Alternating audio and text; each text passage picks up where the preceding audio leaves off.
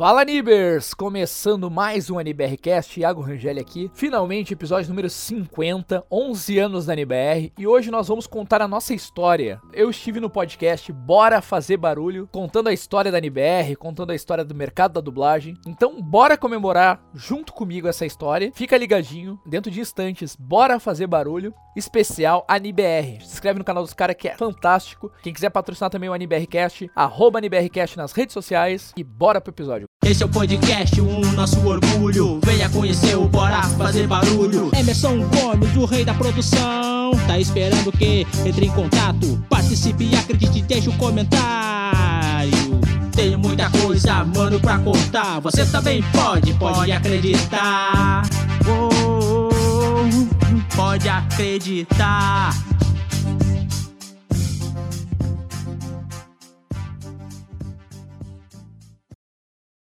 Fala pessoal, começando aqui mais um podcast Bora Fazer Barulho. Eu sou Emerson Gomes e hoje, para me ajudar aqui a conversar com o nosso entrevistado, eu tenho a ajuda do meu amigo e padrinho, Arthur.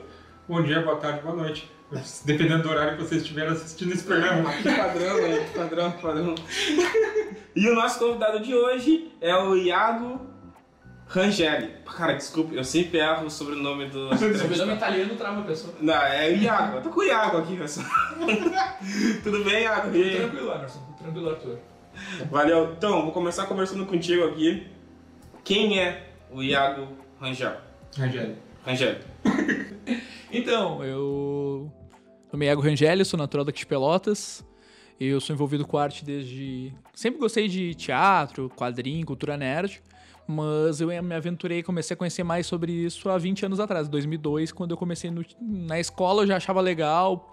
E eu era mais tímido, mas disseram, ah, e tinha horas que eu era mais elétrico, então diziam, ah, vai gastar essa energia no teatro. Aí foram oferecer na época o Teatro do Copo, que era do lado do Colégio Medianeira, aqui em Pelotas, na Barroso. Aí eu fui lá, fiz um teste, gostei e comecei a fazer. Aí eu fiz da abertura do teatro até o seu fechamento com o Flávio Dornelles. De 2000, acredito eu, foi 2002 a 2008. Eu fiz lá e fechou, porque o, pré, o FPEL na época, o César Borges comprou o prédio para reformar. Até hoje esse prédio não se reabriu, não foi organizado. Até hoje esse prédio da, era do Círculo Operário Pelotense, não foi reaberto, tá abandonado lá para reforma, que nem o nosso Teatro 7 de Abril, que ainda não voltou. E aí, é isso, é a cultura, né? A gente, mas eu sempre fui apaixonado, cresci vendo desenho, filme, série e querendo. É aquela coisa que a gente escuta a voz de um personagem A e B e fica, pera, mas essa voz, fulano tem a voz de Beltrano, pera, o que que tá acontecendo? Aí a gente quer conhecer da onde que vem aquilo. Aí, com os adventos da internet, a gente foi pesquisando, conhecendo mais. E como é que foi teu, teu contato assim com a cultura geek? Eu comecei. Eu, eu comecei, tipo, moleque de, tipo, ver desenho. Desenho pra mim, antes tudo era desenho. Via desenho tanto no SBT, Hanna-Barbera, com meu pai. Via Scooby-Doo, pegava a questão da Hanna-Barbera no SBT. Via Caverna do Dragão na Globo. Via Dragon Ball na Bandeirantes, depois na Globo, Cavaleiro do Zodíaco. E eu tenho alguns flashes, por exemplo, de Cavaleiro do Zodíaco pequenininho assistindo na TV Manchete. Tanto que, sim, com dois, três anos que a Manchete exibiu Cavaleiros de 94 para 95, 94, setembro de 94, até meados de 97. Aí quando eu tava mais grandinho, eu assisti Yu Hakusho, que tá completando 25 anos esse ano no Brasil. Sim, vai ter live action da Netflix. Isso, aí depois foi redublado, ganhou a redu- mesma redublagem na Audio News para passar no Cartoon. Aí passou Bandeirantes, Rede Brasil, passou em várias coisas. Então. Aí, aí agora, por exemplo, Cavaleiros, a gente. Que é aquela saga de vender bonequinho, a gente tem aí até hoje, saindo, tá saindo episódio todo domingo na Crunchyroll, aí a versão 3D agora, segunda temporada. Acaba que a gente E fala tá pra mais ter eu... um live action dos Cavaleiros também, Vai ter né? um 2023. Tá Mas aí, até assim, 2000, que eu peguei fundamental, início do ensino médio, eu comecei a saber mais o que era anime, mesmo termo anime, foi quando começou a vir Naruto, começou a vir. é, aí eu assisti Death Note, que eu vi, opa, pera, mas desenho é pra criança, esses animes é pra adulto. E eu já, tipo, me choquei com, com 14 pra 15 anos vendo Death Note. Então eu já fiquei tipo, uau, então quer dizer que isso aqui não é só pra criança. Aí eu comecei a pesquisar mais com o advento da internet, pegava animação em pendrive. A explosão, do- a explosão da- dos É, dos ia- 2000. É, dos anos 2000, Beyblade. Yu-Gi-Oh! essas Ah. coisas. Cara, eu me liguei que eu tava assistindo anime com Dragon Ball Z. Que, com a saga do Vegeta ali. É, pra eu, caramba. eu acho assim, é, que acho que a maioria da nossa geração assim pegou, foi Cavaleiros, Dragon Ball, foram os marcos assim que nos, nos colocaram nessa área do, do anime assim. Mas ah, até a gente conhecer mesmo como anime, acho que foi ali a partir dos anos 2000 mesmo. Começou a ser chamado assim, né? Porque a gente é, tudo era anima, tudo era desenho animado festivais, que né? passava na TV Globinho, na, no Bom Eu de acho que Companhia. o grande boom de falar a questão de anime foi quando começou a ter as primeiras edições, os primeiros eventos, convenções, por exemplo, os Anime Friends em São Paulo em 2003, 2004, que aí com a redublagem do Dragon Ball clássico começou a vir um- os mangás pela Conrad, e aí sim começou a ser introduzido os mangás no Brasil. É, acho- Porque muita coisa vinha do Japão. Por exemplo, o Yu Yu veio através de fitas de fãs, o Jasper, essas, essas coisas vinham de fitas de fãs e era tipo colecionador que trazia do Japão. Não tinha essa, esse mercado de Ah, na no época Brasil. não tinha nem YouTube, né? Não, Tudo. tinha, mas era muito precário ainda as O coisas. YouTube era vídeo de 144p e 2 minutos. Era tudo YouTube em acho que RL. 2002. Pra te ter uma ideia, 2005. eu, come... 2005. eu acho que o. Antes do YouTube, o pessoal usava tudo. Antes era o Google Vídeo e o pessoal usava. O resto era coisa vídeo em flash. Ah, o vídeo, as, anima as animações em flash. O primeiro aqui. O primeiro Mortadela, evento- Maurício Ricardo. Era Ah, aquela o galera. O primeiro evento de anime aqui em Palácio foi o Animatri, eu acho. Isso, Animatri. É, acho que foi no primeiro Animatri que eu fui que eu comecei a destacar o que, que era só, do, o que, que era desenho é, animado americano e o que, que era anime. Até ali era tudo a mesma coisa pra mim. Sim. E aí foi quando eu entrei no, no coisa que eles tinham aquela a, tel, a telona passando a, anima, a animação dentro do. Acho que aquilo é o. Porra, o auditório. Sim. E aí tava passando o primeiro episódio de Gundam 00. Aquela cena do, do Gundam descendo pela, do lado da torre, assim, detonando tudo. Foi ali que comecei a buscar animação através da internet, eu acho. Então acho que ali muita gente começou. Era mais ou menos aquela Eu acho que o do- boom, eu acho que o boom dos animes para essas novas gerações, se falar o termo anime, foi o estouro do Naruto e do Bleach. Acho que É. os dois animes que fizeram estourar, assim. Isso. E o mangá foi o do Shingeki no Kyojin. Aqui no Que Shingeki tu, um baita tu ia pra comprar É, é- aqui nas bancas, não tinha. É. Chegava uma edição nova. Não, o boom que vendeu muito quando. O boom foi Dragon Ball, que virou peça de colecionadores Sim. de edições da Conrad, nos anos, início dos anos 2000. Mas o boom mesmo da galera dos anos 90, até eu vi na correria e não consegui trazer pra vocês, que eu tenho o livro lá que conta a história. Foi o primeiro boom que a galera conheceu, foi tudo a partir do Cavaleiros. Foi através, eu não sei se vocês chegaram a colecionar, algum amigo de vocês colecionou, que era a revista Herói. Ah, eu tinha Ah, uma. sim, sim. Eu tenho a edição número 1, porque veio no lan- relançamento do, de 20 anos do Herói, veio o livro. E em 2014, na, na CCXP, foi relançado o primeiro volume do Herói reimpresso. Tu quer tomar alguma coisa, cara? Não, eu tô bem assim. Não quer água? A Suzy me ofereceu, mas eu. Ah, Ah, cara, eu, assim, acho que essa parte de animação, assim, pra gente, que ali, anos 90, 2000, o fim dos anos 80, o pessoal que pegou entre fim dos anos 80 e a 2000, acho que é... E era uma época difícil de conseguir informação. Sim. Geralmente tu trocava mais informação se reunindo com o pessoal. Sim. Eu acho que era até por isso que os eventos bombavam tanto, né? Eu me Era lembro, onde tu trocava ideia. eu me lembro que eu tinha, eu tava, eu tinha um conhecido que tinha uma internet boa, e ele, fa- e ele fazia o download dos animes com a legenda já, como eu tava na época do início da RMVB. em RMVB. Ah, os mais leves era RM. Eu, pe- O eu episódio de Dragon Ball precisava 20 MB. eu ia no, E eu ia ficava lá house 20 pra- minutos baixando. Eu ia no Lan House com, o- com, com, com um DVDzinho pra passar acho que duas horas fazendo download de, R, de episódios em E RE. depois baixava lá o. Eu usei muito o Convert to DVD. Não, o Dragon Ball eu acompanhei na Band, né? É isso. Antes e depois na TV Lobinho, né? Até Acho que o primeiro Dragon Ball pra Flash foi no SBT. E, a- e o próprio Goku zoar isso depois. Você não viu essa chamada? Não. Depois olha a chamada do Dragon Ball quando estreia na Globoplay. Eles fizeram uma nova chamada com a Úrsula Bezerra, que é a voz do Goku criança. E ela fala: "Eu, eu- depois de 10 anos, um, um vilã de peso me venceu, mas 10 anos treinando eu consegui achar uma maneira de voltar. Aí, fa- aí corta a logo da TV Globinho e fala: está começando o primeiro encontro. E a chamada da Fátima Bernardes. Aí a Fátima saiu da Globo e eles colocaram essa chamada pra Globoplay. Oi, eu sou o Goku, mas você já me conhece. Ou conhecia.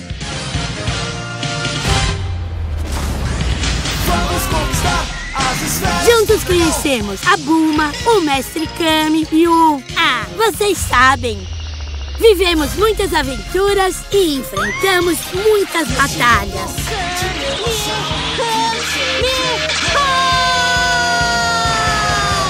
Até aparecer uma oponente forte e poderosa. Bom dia pra você. Eu estou muito emocionada porque está começando o nosso primeiro encontro. Durante 10 anos, corri atrás das esferas do dragão e achei um jeito de voltar. Eu tô no Globoplay! E você vai poder maratonar quando quiser. E se prepara, que Dragon Ball Z cai vem aí! Anda, vamos logo! Vocês viram qual foi a- o argumento que ela usou pra Cara, mas. pedir pra sair a TV Globinho? Sim, mas, ah, cara, todo o mercado da televisão é em cima do dinheiro. É que o problema não é nem, nem a questão dela. Foi que, assim, o ano que ela entrou, é, até foi tema de Enem naquele ano, en- entrou a publicidade infantil, a, a lei dos políticos dizendo que era proibido fazer publicidade infantil. Então, na TV aberta, TV fechada, ok, ainda podia, mas na aberta, que era difundida pública, não, por causa das concessões. Então, imagina, como é que tu vai exibir um desenho da Barbie sem passar um comercial da Mattel? Tu vai exibir Cavaleiro sem passar o comercial dos bonecos. Tu vai exibir, sei lá, Hot Wheels sem passar o comercial do carrinho do Hot Wheels. Não se mantém, não se paga. Foi o argumento que, que o pessoal. Na época não podia, tu, tu passava o desenho de Turma da Mônica e tu não podia passar o comercial da maçã da Mônica. Não podia passar o comercial da maçã do Seninha. Mas agora, há um tempo atrás, pouco tempo atrás, a Fátima deu uma entrevista e ela falou que foi ela que deu a sugestão de tirar a TV Globinho, porque antes da TV Globinho tinha jornal e depois tinha jornal. E aí ela disse que o pessoal ficava. É, As crianças ficavam perdidas, porque. No meio. É, É, é, não, é, é, não é- que as crianças era um espaço perdido para capitalização. Ah, entendi, entendi. Porque assim, tu não podia passar propaganda infantil, tu passava propaganda de produtos para adultos. Imagina tu tá passando Dragon Ball, aí passa o comercial da Ford. A criança tá vendo o comercial de um carro da Ford, qual o A sentido? não vai comprar um carro, então É, não foi esse o adianta. argumento que ela É um falou. espaço vazio. McDonald's. É um espaço vazio para Foi isso que a Fátima falou agora, mas na época eu me lembro que foi isso aí a justificativa. Sim. Mas não, não Cara, o único que segurou. seguiu passando depois, o né? O único que segurou até esse Foi- ano agora foi, o foi Silvio o Santos. O... O Mas aí o. Bom Dia Companhia saiu, agora só tem o sábado animado. Mas pelo menos sábado animado é das... no sábado é das 6 da manhã ao meio-dia. Então é 6 horas de desenho direto. É que a, a- Cara, o sábado animado deu muita encrenca. Depois que o Yuri saiu, acabou. Não, e assumiu que acho que. A Silvia. É, aquela mulher não, ela não tava. Ela tava fazendo negócio ali, ela não tava fazendo. Ah, mas eu quando eu assisti, eu não assistia pra ver eles, eu assisti pra ver Sim, não, mas é que, é que a gente quer dizer assim, ela não tinha o. O timing. o- ela não tinha o carisma com as É crianças. aquela coisa, se tivesse pegado, por exemplo, a Eliana, quando voltou, tivesse colocado ela de volta ali, dava certo. Ah, não, era diferente, porque aí o pessoal assistia até pela Liana mesmo. Eu cresci Record assistindo Pokémon na Eliana. Chiquinho. é, Eu via tudo lá. Aham. A briga dos anos 2000 era Digimon sendo exibido na Globo com a Angélica cantando abertura. E na, e na Record era, era a música do Para ser um grande mestre Pokémon. E quem cantava era. Só teve a famosa cena enfadonha que eles queriam tanto emplacar a música que eles levaram até no programa do Gugu, do Viva a Noite lá, e tava as minas lá dançando na, na banheira. E tocando Pokémon de noite. Fazia muito sentido, realmente. Cara? Ah, É, não, eu não sei se, se tu viu que teve, teve um. Um dos caras, uma criança que cantava música infantil que entrou na banheira do Gugu junto com a mina. Assim. Mas anos 80, 90, o que mais tinha, essa questão do politicamente incorreto, o que mais tinha aí era isso. Tu imaginar que tinha um programa. A gente teve o caso aí no, no Sul, que envelheceu aí, faleceu uns 5 anos atrás, que foi o Júpiter Apple. Júpiter Maçã, que eram os Cascaveletes, que eles foram no programa na época, nos anos 80, 87, na Manchete, no programa clu- da, da, da eu acho que era Clube da Criança da Angélica, e ele foi lá cantar Eu Quis Comer Você no programa infantil, cara. Ele cantou isso e a Angélica, ah, legal essa música, eu gosto desse sotaque de Porto Alegre, qual é o nome da música? Aí ela, aí eles, eu quis comer você. Ah, legal, né? Angélica lá, oi, legal. programa infantil.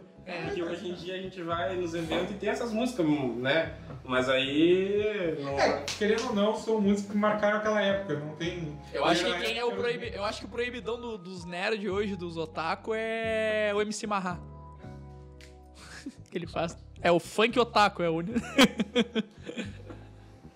Cara, te perguntar, o que, que é o Anime BR Cast? Então, NBR, primeiro eu vou contar assim. ah, como eu tava falando nos bastidores, eu vou falar agora que é a questão que assim. Até eu assisti, por exemplo, eu tava falando de Dragon Ball, Cavaleiros e afim, eu assistia tudo como desenho. Aí o Yu-Gi-Oh! comecei a ver mais um negócio mais polêmico, teve aquela famosa fase lá do Gilberto Barros, lá, do Leão. As cartas do capeta, teve toda a treta lá. E aí os pais começaram a tacar fogo nas cartinhas, teve todas aquelas polêmicas dos anos 2000, que foi uma coisa que fez a Konami fugir do Brasil nos desenhos, investir os anime e colocar só os card game. Eu tinha um álbum do Pokémon E esse foi um dos motivos que, por exemplo, o, o, Yu-Gi-Oh!, por exemplo, saiu do ar, porque o, a jogada do Yu-Gi-Oh! era divulgar as novas cartas, os packs, cada temporada, e, pra entrar os, os, os baralhos, então você não podia fazer publicidade do baralho da Konami, não podia botar, não teria a lógica de exibir o desenho. E aí. Aí questão que, tipo assim, quando eu, eu fui saber o que era anime mesmo, quando a galera ficava lá, Sasuke, Sasuke, Sasuke, Sasuke. Começava a ver lá o Naruto, eu tava no ensino médio Naruto, é, que aí eu fui pro primeiro Animatria aqui em Pelotas, 2008, aí não teve, acho que 2010, aí teve 8, 9, não teve 10, voltou 2011, aí depois virou o Animatria, e depois virou Anime Bomb, e aí eu comecei nesses eventos, assim, 2012, depois eu fui no Anime Friends e tal, é, no Anime Friends não, no Anime Extreme em Porto Alegre, e aí eu fui conhecendo mais, mas aí, tipo. Aí com Death Note eu vi o que que era anime, que era um negócio mais sério, tanto que até a Record, tipo, do nada, só 15 anos atrasado, tentou fazer polêmica lá com com Death Note. Ah, aquela foi muito tosca, cara. Foi nada a ver o negócio, a Record dizendo Death Note, os, as- os filhos querem matar os pais, escreve o nome no caderno, alguém morreu? Não. Ah, vamos usar de exemplo algumas coisas que já deu problema, China e Rússia, claro, muito legal, um baita exemplo. Aí tem várias polêmicas aí, mas eu lembro tipo. Aí eu lembro que, que eu comecei a ver os animes assim, Aí eu fui, lembro que eu fui num evento, eu creio que em setembro de 2011 mesmo, a- pra entender o que era anime, eu fui num evento. Aí em, em- comecei, fui tipo, literalmente, eu fui pra curtir o evento, fui com um brother meu que tinha câmera, comecei a tirar umas fotos legais dos cosplay, conhecer mais o que era tudo aquilo. Conhecer as bandas, daquele Dias que tá aí há 15 anos tocando música e tal, lá de Porto Alegre. E aí comecei a curtir, filmar, celulares bom pra caramba naquela época.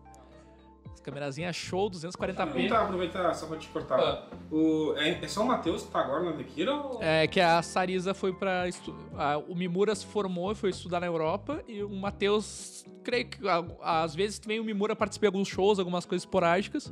Que ele voltou pra Porto Alegre. Ou sempre que tem alguma outra banda de apoio nos eventos. É porque a Sarisa foi estudar na Europa agora também. É, eu vi. E visto ele tocar sozinho, então. Sim, aí o bom é que ele fez todos os negócios de chroma key, ele estimula um show nas lives, o pessoal vota nas músicas, fica bem legal nos finais de semana. Mas aí eu fui pro evento, me apaixonei por aquilo ali realmente em 2011 que eu fui entender. Aí eu gostei tanto daquilo ali, de ter visto Death Note, querer pesquisar mais das bandas de J-Rock, eu vi as bandas tudo. Que aí eu comecei um site chamado Animes BR Revolution, que diminuiu o nome unindo virou AniBR. A sigla de Animes BR Revolution virou AniBR.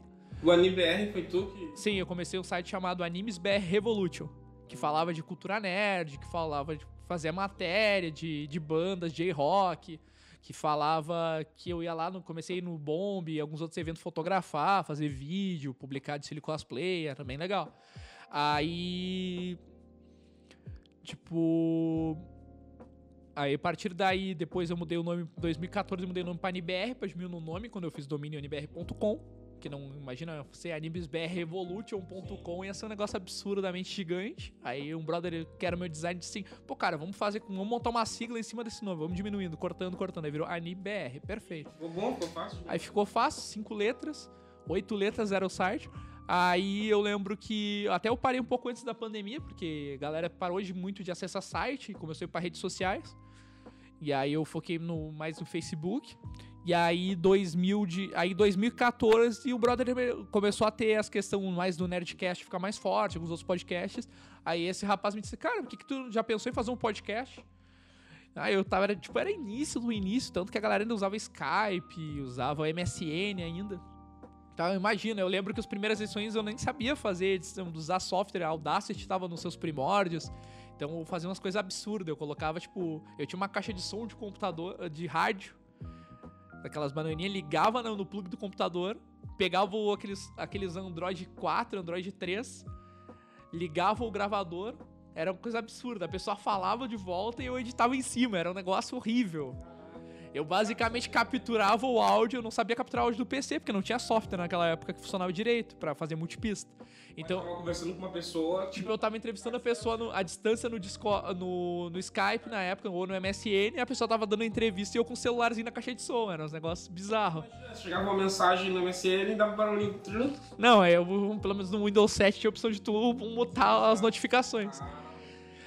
Mas aí muito eu fiz assim, eu acho que até o. Eu, acho que até eu tenho meio vergonha, assim, eu acho que até. Mas tudo é aprendizagem, né? Eu acho que até o episódio 5 ou 6 foi assim. Aí depois eu fui pra uma. Aí, eu, aí nisso aí de eu começar a fazer podcast, matéria, é, começaram a me dizer, cara, tem uma coisa que é bem legal aí que são as web rádios. Aí eu disse, pá, legal, web rádio, como é que funciona? Ah, cara, eu mando recrutamento, eu lembro que eu tinha. Mas eu acho que o mínimo era para participar era 14, 15, 16 anos, assim. Era molecão, assim. Aí, aí os brother. Ah, mano, pelo menos faz uns. Tem que ser lá por 2012, porque tem que ter 16 pelo menos pra galera aceitar, por questão de voz também. A voz era mó fina. E aí. Aí tá. Aí com 16 eu comecei nas web rádios, aí comecei na J-Hero, depois foi pra Branime, pra Blast, passei por várias web rádios aí, só que aquela coisa, né? Web rádio é aquelas rádios às vezes que o criador, o dono da rádio começa a ficar mais famoso assim, começa a ganhar um, pega vários patrocinador e aí começa a ganhar uma grana legal, só que ele não repassa para ninguém. Ele tá lá uns 30 DJ fazendo programação e ninguém ganha um, nem 5 pila. Ninguém ganhava nada. Aí aconteceu que atrasava a internet, não tinha como pagar, e eu disse, bah, mano, tô sem dinheiro. Ah, tinha que fazer duas horas obrigatórias por semana. Ou, dois programas de uma hora. Bah, mano, não tem como fazer com a internet. E aquelas internet que era tipo um mega, então já era um negócio horroroso. Caía muito. Eu lembro que a gente transmitia em 64 kbps, era um negócio bizarro assim. Aí eu fui começando a fazendo assim. Aí 2014, aí quando eu saí das web rádios, eu fiquei com aquele negócio, bah, mas eu gostei de fazer isso de eu gostei de fazer isso de programa de rádio e tal, como é que eu vou fazer? Aí eu comecei em 2014 o NBRcast, fui a temporada de 14 a 18. Aí eu tive alguns problemas familiares, meu pai faleceu, eu tive que sair de Pelotas e ir embora. E aí eu fiquei desconectado no tempo da internet parei. Aí com quando eu voltei para Pelotas, passei um tempo em Porto Alegre, quando eu voltei para Pelotas, no ano passado, fez um ano o retorno agora, em, agora no mês de agosto, final de julho. Tá, Porto Alegre. Aí fui lá, fiz umas cadeiras de, na URGS, estudei um pouco lá, teatro. E aí eu voltei e eu disse, pá, velho, o que, que eu vou fazer? Agora pandemia, todo mundo em casa. Aí começou, quando eu voltei, já tava esses boom do ano passado pra cá de Flow, os outros podcasts. Podcast de vídeo. Tipo de vídeo. Aí eu pensei, eu não tinha webcam ainda, eu fui ter webcam esse ano. Aí eu pensei, pá, mas como é que eu vou fazer? Vamos voltar, pelo menos em áudio. Aí eu tive que começar as aulas remotas, tive que conseguir webcam, aí fechou todas. Aí eu retornei em julho do ano passado, completei um ano retorno do NBR Cash que a ideia do NBR Cash antes de 2014 a 2018 era ah, o NBR Cash fala sobre anime e cultura pop, então vamos fazer, vamos trazer dublador, vamos trazer locutor, vamos trazer algumas coisas cosplay, coisas que estão ligadas a isso. Só que de 2021 para cá, nesse retorno que a gente voltou ao NBR Cash 2.0, que antes eu fazia praticamente todo episódio sozinho, ou com uma pessoa lá ajudando o outro. Hoje em dia eu tenho pessoal que dubla comigo, que, que faz os projetos na internet, e eu formei uma, uma equipe bacana esse ano. E aí a gente se organiza, bem mais fácil agora, faz pelo Discord, que é outra tecnologia que a gente tem é, eu fui mais, tipo, pegando o pessoal que a gente já fazia dublagem, que a galera que já fazia. Juntou as parcerias. Fui chamando as parcerias e disse, cara, vamos fazer como geral usava Discord. Disse, ah, vamos. Aí eu fui pesquisar, descobri que tinha um bot multipista que podia gravar em multipista, multicanais. E a equipe é toda daqui ou. Não, a gente é dividido. Eu... Tinha uma menina que participa com a gente que é cosplayer, que era de Pelotas, a Alessa, mas agora ela mora no Rio. Conheço a Alessa. A Alessa? vídeo dela. Aí a Alessa tá lá no Rio, trabalhando. Ela tá fazendo uma peça do Naruto lá, fazendo outras coisas lá. Faça peça do Naruto, faz animação de festa. Aí tem o Douglas, a nossa equipe, que também é lá do Rio. Aí tem o Paulinho atualmente na equipe, que é mais conhecido como Andrew Garfield brasileiro. Que ele é, o... que é igual o Andrew Garfield. Ele fala ou é... Não, ele é idêntico, é igual. Tu olha pra cara e tu diz o Andrew Garfield. É bizarro. Paulinho é igual o Andrew. Ele foi pros eventos de anime agora quando voltou o Homem-Aranha novo, aí a galera pirou. Tanto que é, tipo, assim. É, aí tem ele, aí tem. Quando teve o filme do Top Gun, eu fiquei com medo também do pessoal pensar que eu era o Tom Cruise, né? Mas. Foi de boa, cara, foi de boa. Foi de boa? Não precisou botar máscara? Não, não, não. Mas é, aí a gente voltou com tudo. Aí ano passado a gente retornou com uma entrevista com a Renata, que é a Kitsune Raposa, que é a cosplayer oficial da Ari no Brasil do League of Legends e outros personagens que representa o, o LoL no... Representa o LoL na CCXP, ela faz cosplay no, ela faz ela faz cosplay do, do Genshin Impact, é cosplay profissional, a gente retornou dali, aí a gente foi retornando, contatando, a gente conseguiu trazer o Júlio, a voz do Julius, do pai do Chris, Como entrevistado, como entrevistado, a gente começou a voltar. Desse ano a gente focou, tipo, vamos fazer pelo menos um, dois podcasts no mês. Tu, não sei se foi tu que me comentou, mas vocês também entrevistaram o que faz a voz do Thor. Isso, a gente trouxe o Maurinho Horta. E agora a nossa, nossa chamada de começar, porque agora o legal é que os dubladores. Tem aquela questão que muito dublador não dizer, ah, é um trabalho, não posso gravar a voz pra algum projeto comercial. Mas tem alguns casos que, tipo, ah, uma coisa é tipo tu fazer ali, fala uma frase tal. Outra coisa é, tipo, ah, faz uma chamada ali de 10 segundos. 10 segundos, 5 segundos é tranquilinho. Uma vinheta é tranquilo. E aí agora com a questão do Thor tá no cinema, nossa introdução de, dos podcasts nas plataformas de áudios é a chamada do Thor chamando o pessoal. Eu sou o Thor, está começando o AniBRcast. Que lá. Aí é o Thor mandando uma mensagem pra galera. Tá aí, como é que, tu, como é que vocês conseguem esse pessoal? Tem alguém? Não, basicamente, eu- de 2014 pra cá, Deus meu, parei e voltei e é na cara e coragem. Eu, tipo. Tu mesmo procura pessoal? Eu agora, agora, tipo, uma coisa que eu me arrependo que eu demorei demais, que era pra ter feito ano passado, que eu demorei demais, que eu fiz no mês passado pra cá, foi o Instagram do AniBRCast, que eu acho que demorei demais pra ir pra outras plataformas. Porque antes eu fazia contato com o meu Instagram, com o meu Facebook pessoal. Sim. Agora que eu fiz lá o arroba AniBRCast, E o Facebook tá meio que morrendo. é, o Facebook tá meio parado um tempinho. Querendo ou não, o Virou mais Facebook e o Instagram é do mesmo dono. Então as- se conectaram as duas. E o Instagram tá chamando muito mais atenção. É. Então o pessoal tá deixando o Facebook de. Aí. Aí ali, 2022, agora a gente foi cara e coragem. Agora com, com a questão dos podcasts, a gente resolveu retornar aos eventos nerds. Aí nós fomos pra. Último mês agora nós fomos pra dois grandes eventos no Rio de Janeiro. Um foi o Anime Friends Rio de Janeiro. E o outro foi agora o Anime Wings no- na semana passada. Aí a gurizada de, foi de credencial de imprensa fazer cobertura. Aí tu foi junto? ou Não, o pessoal lá do Rio. Pô, que massa, tem uma equipe legal, cara. Sim, aí o pessoal lá do Rio foi pros eventos do Rio Eu lá. queria ter uma equipe legal. também. O legal é assim, como É, o anime. Mas aí juntou tudo, porque agora os. Agora todos os cosmos se alinharam, porque.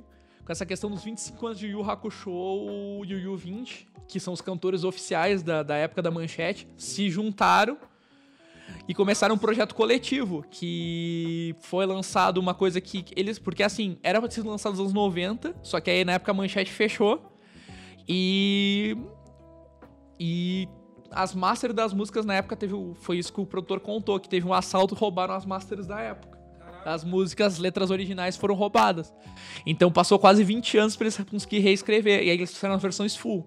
Aí eles lançaram um tributo Yu Hakusho 25 anos, trazendo todas as músicas, as seis músicas. O, o, o primeiro abertura e os cinco encer... Primeira abertura e os cinco encerramentos da série. Versão completa, escrita do zero, sendo fiel a nova, uma nova roupagem de som, sendo mais fiel, uma pegada versão brasileira, mas uma pegada japonesa também.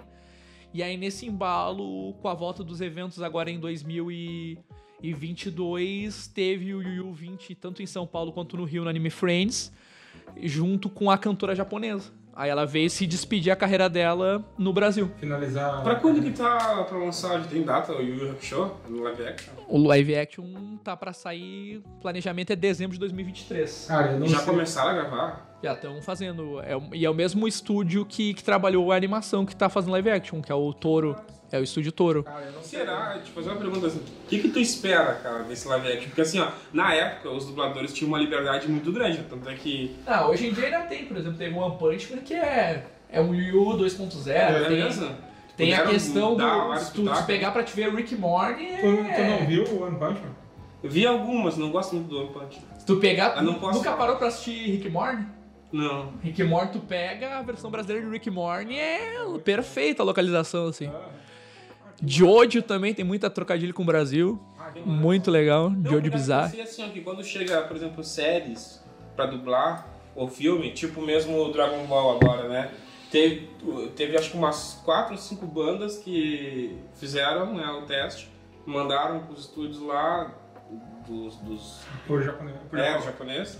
E aí eles escolheram. Sim. Então, tipo, não Sim. foi, o pessoal não teve muita liberdade. É que é assim, ó, vou contar assim, ó. Yu Yu, por exemplo, Yu Yu, é, porque acontecia alguns erros, assim, eu vou contar assim, as histórias que eu sei que eu já conversei, porque eu, primeira edição lá em 2014 eu trouxe o Eduardo Miranda, que eu considero o pai dos animes no Brasil, que Cavaleiros e as outras coisas vieram pro Brasil graças a, a ele, porque ele era o diretor de cinema, então foi as fitas chegaram pra ele, na sala dele e apresentaram pra ele. E ele conta, por exemplo, que Cavaleiro chegou só a cenas brutais, assim. E aí ele olhou assim, cara, como é que eu vou colocar isso na manchete? Como é que eu vou colocar isso 6 horas da tarde? Só tem sangue e tortura. Ele disse que uma das primeiras cenas que ele viu foi lá aquela cena lá do. Do. Do Seiya arrancando a orelha do Cassius. Ele viu só os compactos. Primeiros, dois, primeiros dois minutos do primeiro É. episódio, a orelha voando Aí depois o outro ele viu lá o. A outra batalha do Shiryu furou dos olhos, veio tudo tipo, fora. Tipo, então, tipo, só o gorizão, assim. Aí veio o West Mangá Corps do Brasil, que era um, um Genocyber, era uns negócios gorizão, assim.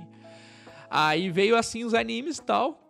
Porque é louco que isso de cultura japonesa no Brasil nos anos 80, 90 é que ninguém acreditava nele, né? Nas coisas japonesas. Por exemplo, é, National Kid passou nos anos 70 na Globo, ok.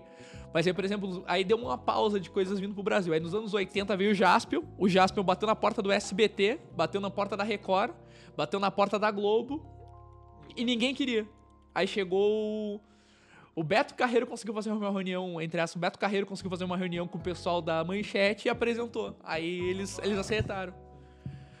E aí foi. Black Kamen Rider. Que voltou agora nas plataformas de áudio, que deu uma polêmica aí, rapaz. Mas tu viu a, vai ser nova versão? Não? Agora vai ser o Black Sun, mas não são os atores antigos. Não, não, eu sei, mas eh, tu já viu a roupagem do... Aham. Ficou muito foda. cara. Sim, é 25 anos também. Mas aí também, aí, tipo, foi vindo os animes e tal, né? Mas aí, tipo, eu comecei a ir na cara e coragem. Ah, vamos fazer. Nem sabia fazer direito esse podcast, mas vamos fazer. É errando que você aprende. Eu fui fazendo, fui fazendo, fui fazendo. Aí retornei no ano passado. Então, pegando o tempo que a gente começou até então. O, a NBR em si tá completando esse ano em novembro 11 anos. Que engraçado que é que eu peguei muito a questão da, daquela polêmica, não sei se vocês lembram de 2011 que tinha aquela polêmica do 11 do 11 do 11. É, mais ou menos. Aí depois veio 12 12 12, que era o calendário maio, mas tudo era os datas igual, falava que o mundo ia acabar. Eu disse: "Não, eu vou começar no dia 1 de 11 de 11, que aí pelo menos se tiver 10 dias de site, eu ainda Eu tenho só 11 vou- dias pra Eu só vou escrever". ficar com medo quando o Elon Musk falar que a data tal vai acabar o mundo. Aí sim, aí eu fico... Aí eu comecei lá falando das bandas, falando das coisas, fazendo cobertura de evento. Indo com o pessoal na época do IF, que eu jogava RPG lá no, no primeiro Friends, lá, no primeiro Extreme. E aí eu comecei a me apaixonar pela área, conhecer mais, mais, fazer teatro. Aí eu não eu só tipo assistia como admiradora dublagem. Aí eu tive um relacionamento em 2015 para 16. Aí em 2016 eu fui pra São Paulo. Aí eu cheguei na época pra menina que eu, rela- eu tive relacionamentos pra ela. Vamos passar três meses e vai ser no mesmo meu aniversário. A única Tu coisa que teve um eu. relacionamento, tu namorou com uma menina? Uma menina de São Paulo. Que massa. Aí eu conheci ela no início. uma menina, viu? Aí eu disse pra ela: Ah, tu quer- ir pra São Paulo? Quer conhecer? Eu, Pô, imagina o cara saindo de Pelotas pra São Paulo e explodir a mente, né? Aí eu fui e eu só disse pra ela: Bah, aqui eu sei que aqui que são os estúdios. Du... É, aqui no Rio os estúdios de dublagem, eu quero poder conhecer. Aí eu fui na Unidub na época, que é o estúdio do Wendel Bezerra, nosso querido Goku, Bob Esponja. Nosso querido Batman agora. Que fala: Eu sou a vingança. Cara, eu não sei, muita gente, tipo, cara, Que a- mas o muito. Sim, o cara. Mas como é que tu não vai botar assim, ó? Louco. É aquela coisa. Não é uma animação que tu vai ter aquela voz do Márcio Seixas ou que tu vai ter alguma voz mais pesada. É o Robert Pattinson. O cara faz a voz do Robert Pattinson. A foi o 15 filme dele. Como é que da noite pro dia tu ia mudar o nome, a voz do ator? Não, e combinou com, com o Ah, é. perfil do ator, assim. é E ele já tinha tido dois desafios pesados antes do Batman. Ele tinha tido a questão do Tenet. Não sei se vocês chegaram a ver que ele já é uma voz mais encorpada. E ele tinha feito. E ele tinha feito o Diabo de Cada Dia. Que é uma voz muito pesada, muito punk, que é um filme da Netflix também. Que o. Então, se tu vê os últimos 4, 5 filmes aí do Robert Pattinson antes do Batman, é aquela coisa, cara, ator tem que se transformar em qualquer ator, sabe? qualquer personagem. O ator, ele se recria a prova disso. Tu vê um Johnny Depp aí, tu vê os outros atores aí que são mil faces, sabe? E tipo, tu não vai passar uma coisa de 15 anos depois, tu vai ficar com o cara, ah, o cara vai ser, ó, vai ser o Edward, que vai ser o Batman. Não, mano, o ator é o ator, tá ligado? Eu, eu não identifiquei o, o Edward. É, Os caras começaram a, os caras começaram a dizer, ah, o Batman vai ser o Goku. E ó, eu pensei Vai ser o. Goku Black. Eu sou o Batman.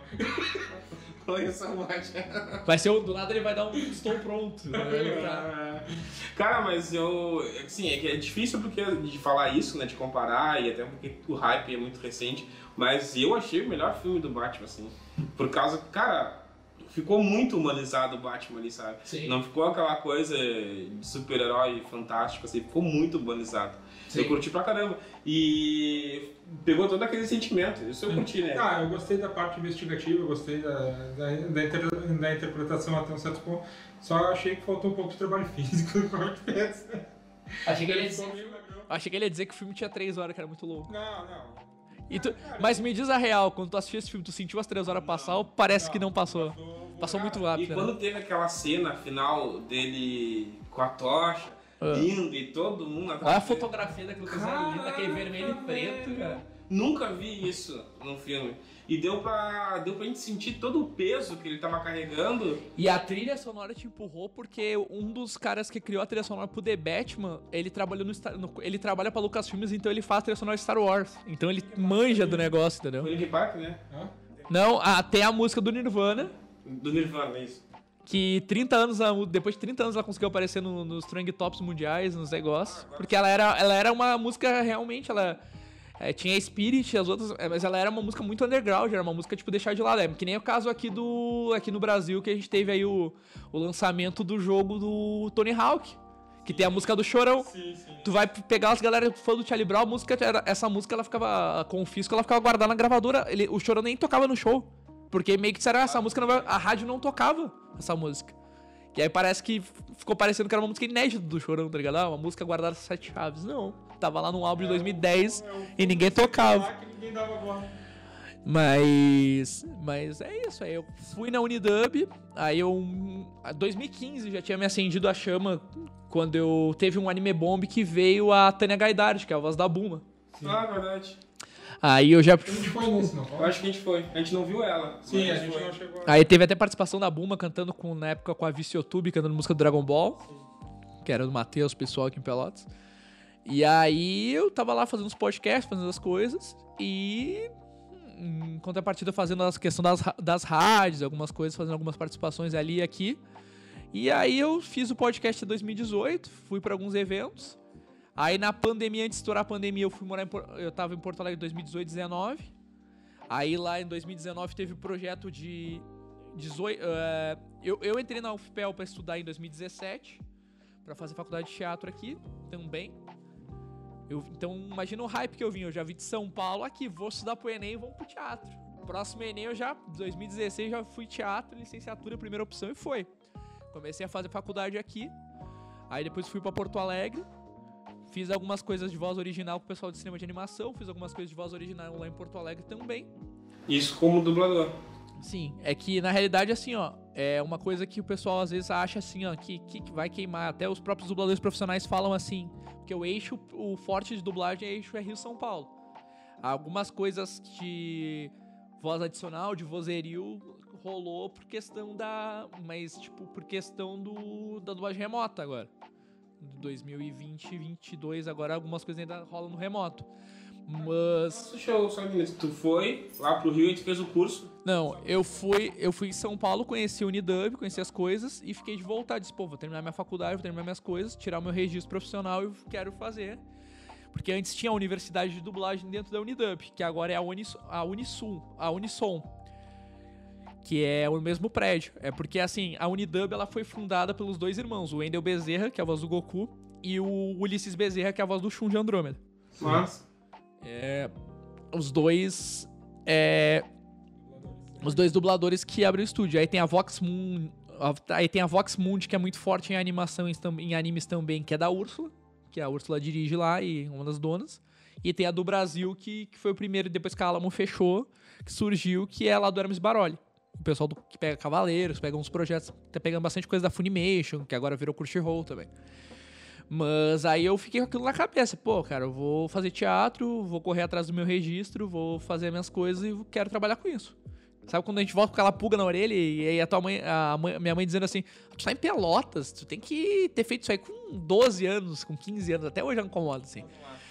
8, 9 anos. esclarecer, se caso alguém do, que está acompanhando não, não saiba, mas tem que ser ator profissional, tem que ser formado para fazer Sim. dublagem. É assim, ó. É que é assim muito forte o pessoal brinca eh, com a questão da fandub. Esclarecer fandub basicamente desde que surgiu os primórdios da internet, Facebook, as coisas, o pessoal lá da Orkut se juntava. E aí, porque assim, ó, muito, muita animação ou filmes, alguma coisa, às vezes é tipo filme tailandês, filme coreano, coisas. E agora que se tá o forte, por exemplo, os doramas vindo pro, pro Brasil pela Netflix, pela, pelos outros serviços. Então, a opção que tinha era a galera ou ver legendado ou brincar de colocar voz.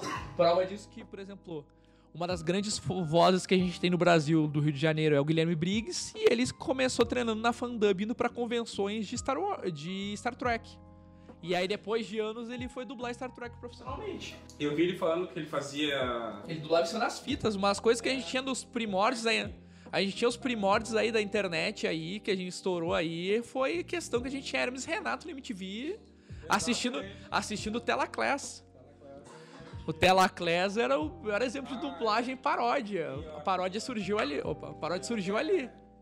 Eu, a gente até no curso ali de cinema de animação, a gente quando está tendo a cadeira de áudio, a gente, fa, a gente faz um pouco de, um exercício do Telaclass, assim, a gente Uhum. pega cenas e fa, a gente dubla em cima fazendo paródia, fazendo ceninhas que não, com áudio que não tem nada a ver E é com o cena, engraçado que se não fosse a questão do 2012, 2014 da MTV trazer Telaclass, assim, esses filmes, esses filmes era tipo assim, recortes, era tipo recortes de filmes tailandeses, de outras coisas, tipo, nunca ninguém ia conhecer cena daqueles filmes lá, eram coisa lá dos anos 70, anos... Exatamente. Mas uma, uma coisa que, que pouca gente sabe também é que não, não é só. A dublagem não funciona só pra. Tipo, tu pegar um filme em outra língua e passar pro brasileiro. Sim, tem a diferença, tem dois termos que a gente tenta às vezes explicar e muita gente confunde. Tem a questão da dublagem e tem a questão de voz original, porque assim, todo ator que trabalha com voz, ele é um ator de voz. Diferença principal. Então explicando lá que para ser dublador você tem que ser ator. E aí tu tem que ter cursado teatro ou oficinas e levar para sindicatos e tirar tua, tua carta de registro, que primeiramente tu tira a tua provisória. Muita gente tirou provisória é, e não foi gerado definitivo por questão da pandemia, porque os satélites praticamente passaram dois anos fechados e tu tem que entregar papeladas presenciais, fazer algumas bancas, algumas coisas de, de audições. Então muita gente ficou. Tem muito registro. O provisório foi adiantado é, mais um tempo, porque assim, tu tira. tu tem que ter uma pontuação mínima para tirar o teu registro. Que o pessoal fala gato que é DRT, não é DRT. DRT, se tirasse DRT, a gente tava todo mundo milionário, porque DRT é Delegacia Regional de Trabalho. Ninguém tira a Delegacia Regional de Trabalho. Os satélites sindicatos dos artistas e técnicos de som, de, de espetáculos. E. Mas a questão de voz original também. A voz original é todo o trabalho de criação. O diretor vai lá, cria um roteiro, toda a voz de criação, de expressões, de dicção, de tudo. E, e é criado, por exemplo, na animação, no sistema de animação. É criado ali o, roteiro, grava-se as vozes, aí o animador desenha em cima das expressões. E muitas vezes acontece que, tipo, ah, no roteiro tá. Isso é muito, muitas vezes o time do animador. No roteiro tá lá, o cara tá ranzinza, tá brabo, tá furioso, alguma coisa, e tu colocou essa expressão na voz. Então, às vezes não tá nem no roteiro, o roteiro é base e trabalhar em cima da, da, da wave da voz. Então, por exemplo, acontece que, tipo assim, às vezes não tinha isso nem no roteiro, foi na, na hora de criar a voz que surgiu. Ah, o animador olha, ah, a pessoa deu uma inflexão mais aqui mais ali. Então, vou colocar aqui, na hora de animar, vou botar que esse cara levantou a sobrancelha pra falar. Tipo, isso não tava no roteiro, isso aí foi tudo a parte artística do animador depois, em cima da voz. Tem, tem um anima. O, Eu acho que é o. como é que é o anima. o anima O animador? o animatic? É, tá. Animatic, né? Que é o rascunho do Isso, é o storyboard. Isso. Sim. Mas não, uma coisa legal também, que pouca gente sabe, é que tem o dublador que dubla filmes estrangeiros e transforma na nossa língua. Tem a dublagem de animação, como tu, Tá, mas tu é- falou. é E tem a dublagem de filme nacional com, com as vozes dos próprios atores que gravaram. Porque muitas vezes, tipo, como já aconteceu em novelas, tu vai filmar um ator entrando num ônibus, falando. Muitas vezes a captação do áudio não ficou legal. Não, isso até é interessante Maria contar. As pessoas, as pessoas colocam essa treta que é falar, ah, eu gosto do dublado, eu gosto do legendado, eu gosto do dublado. E a pessoa fica assim, áudio original, áudio não original tal. Só que bem isso que tu falou. Todo filme, não só no Brasil, no mundo todo, o filme é, redu- o, o filme é dublado. Depois. Qualquer filme, pode ser lá, desenho, o desenho animado, lógico, tem o animador, desenho tudo bonitinho que foi no estúdio. E o legal é que na animação, a, na, na- da animação, ele se preserva o que era a dublagem dos anos 60, 70 e 80 no Brasil, até o início dos anos 2000, que é a dublagem de bancada. Em animação, a galera tá todo mundo junto, fecha ali cinco, seis personagens e eles interagem entre si, tem essa conexão, porque facilita pro criador. Porque aí tu já pega o time, por exemplo, um dos grandes fortes aí que tem aí no Cartoon, por exemplo, é o irmão do Jorel. Tu já pega um time, como é uma voz original, até pro animador e pro roteirista se basear, é muito mais fácil eu ter o meu diálogo contigo e tu já pegar a sacada que eu finalizei, como eu falei, e eu entrar no time certinho. Porque, mesmo com a tecnologia, porque aí eu já vou saber uma inflexão certinha pra aquela cena. Já Como pegou tu o tá criando, já pega o sentimento. Mas questão de, tipo assim, filme internacional, nacional, tudo ele é. O pessoal refaz. Porque entre. Não é nem a questão do barulho, é assim, ó. Eu filme tudo bonitinho lá, um filme de Hollywood milionário. Eu não vou fazer, tipo, a gente fez a cena toda perfeita, o áudio ficou ruim. Por que que tu vai pegar e vai refazer tudo com dublê, tudo de novo, porque deu um, um áudio ruim? Então, o que que acontece? Instalou, os atores eles faziam o que? Eles vão pro estúdio, colocam o seu fone, escutam o áudio lá, tá lá o roteiro, e eles se dublam. Hum, tipo, e aqui no Brasil tem alguns casos quando é filmes internacionais. Alguma, algumas atrizes que se dublam, que já aconteceu muito forte aí de. É, foi um dos atores que fazem bastante isso é o Wagner Moura. Wagner Moura. Débora Seco, Wagner Moura, mas nos filmes internacionais mesmo. É, Wagner Moura, a, Sônia, a, a Alice Braga. Tem vários, alguns atores que trabalham. Rodrigo Santoro já, já se dublou mesmo. Dublou em outra língua, né? Sim.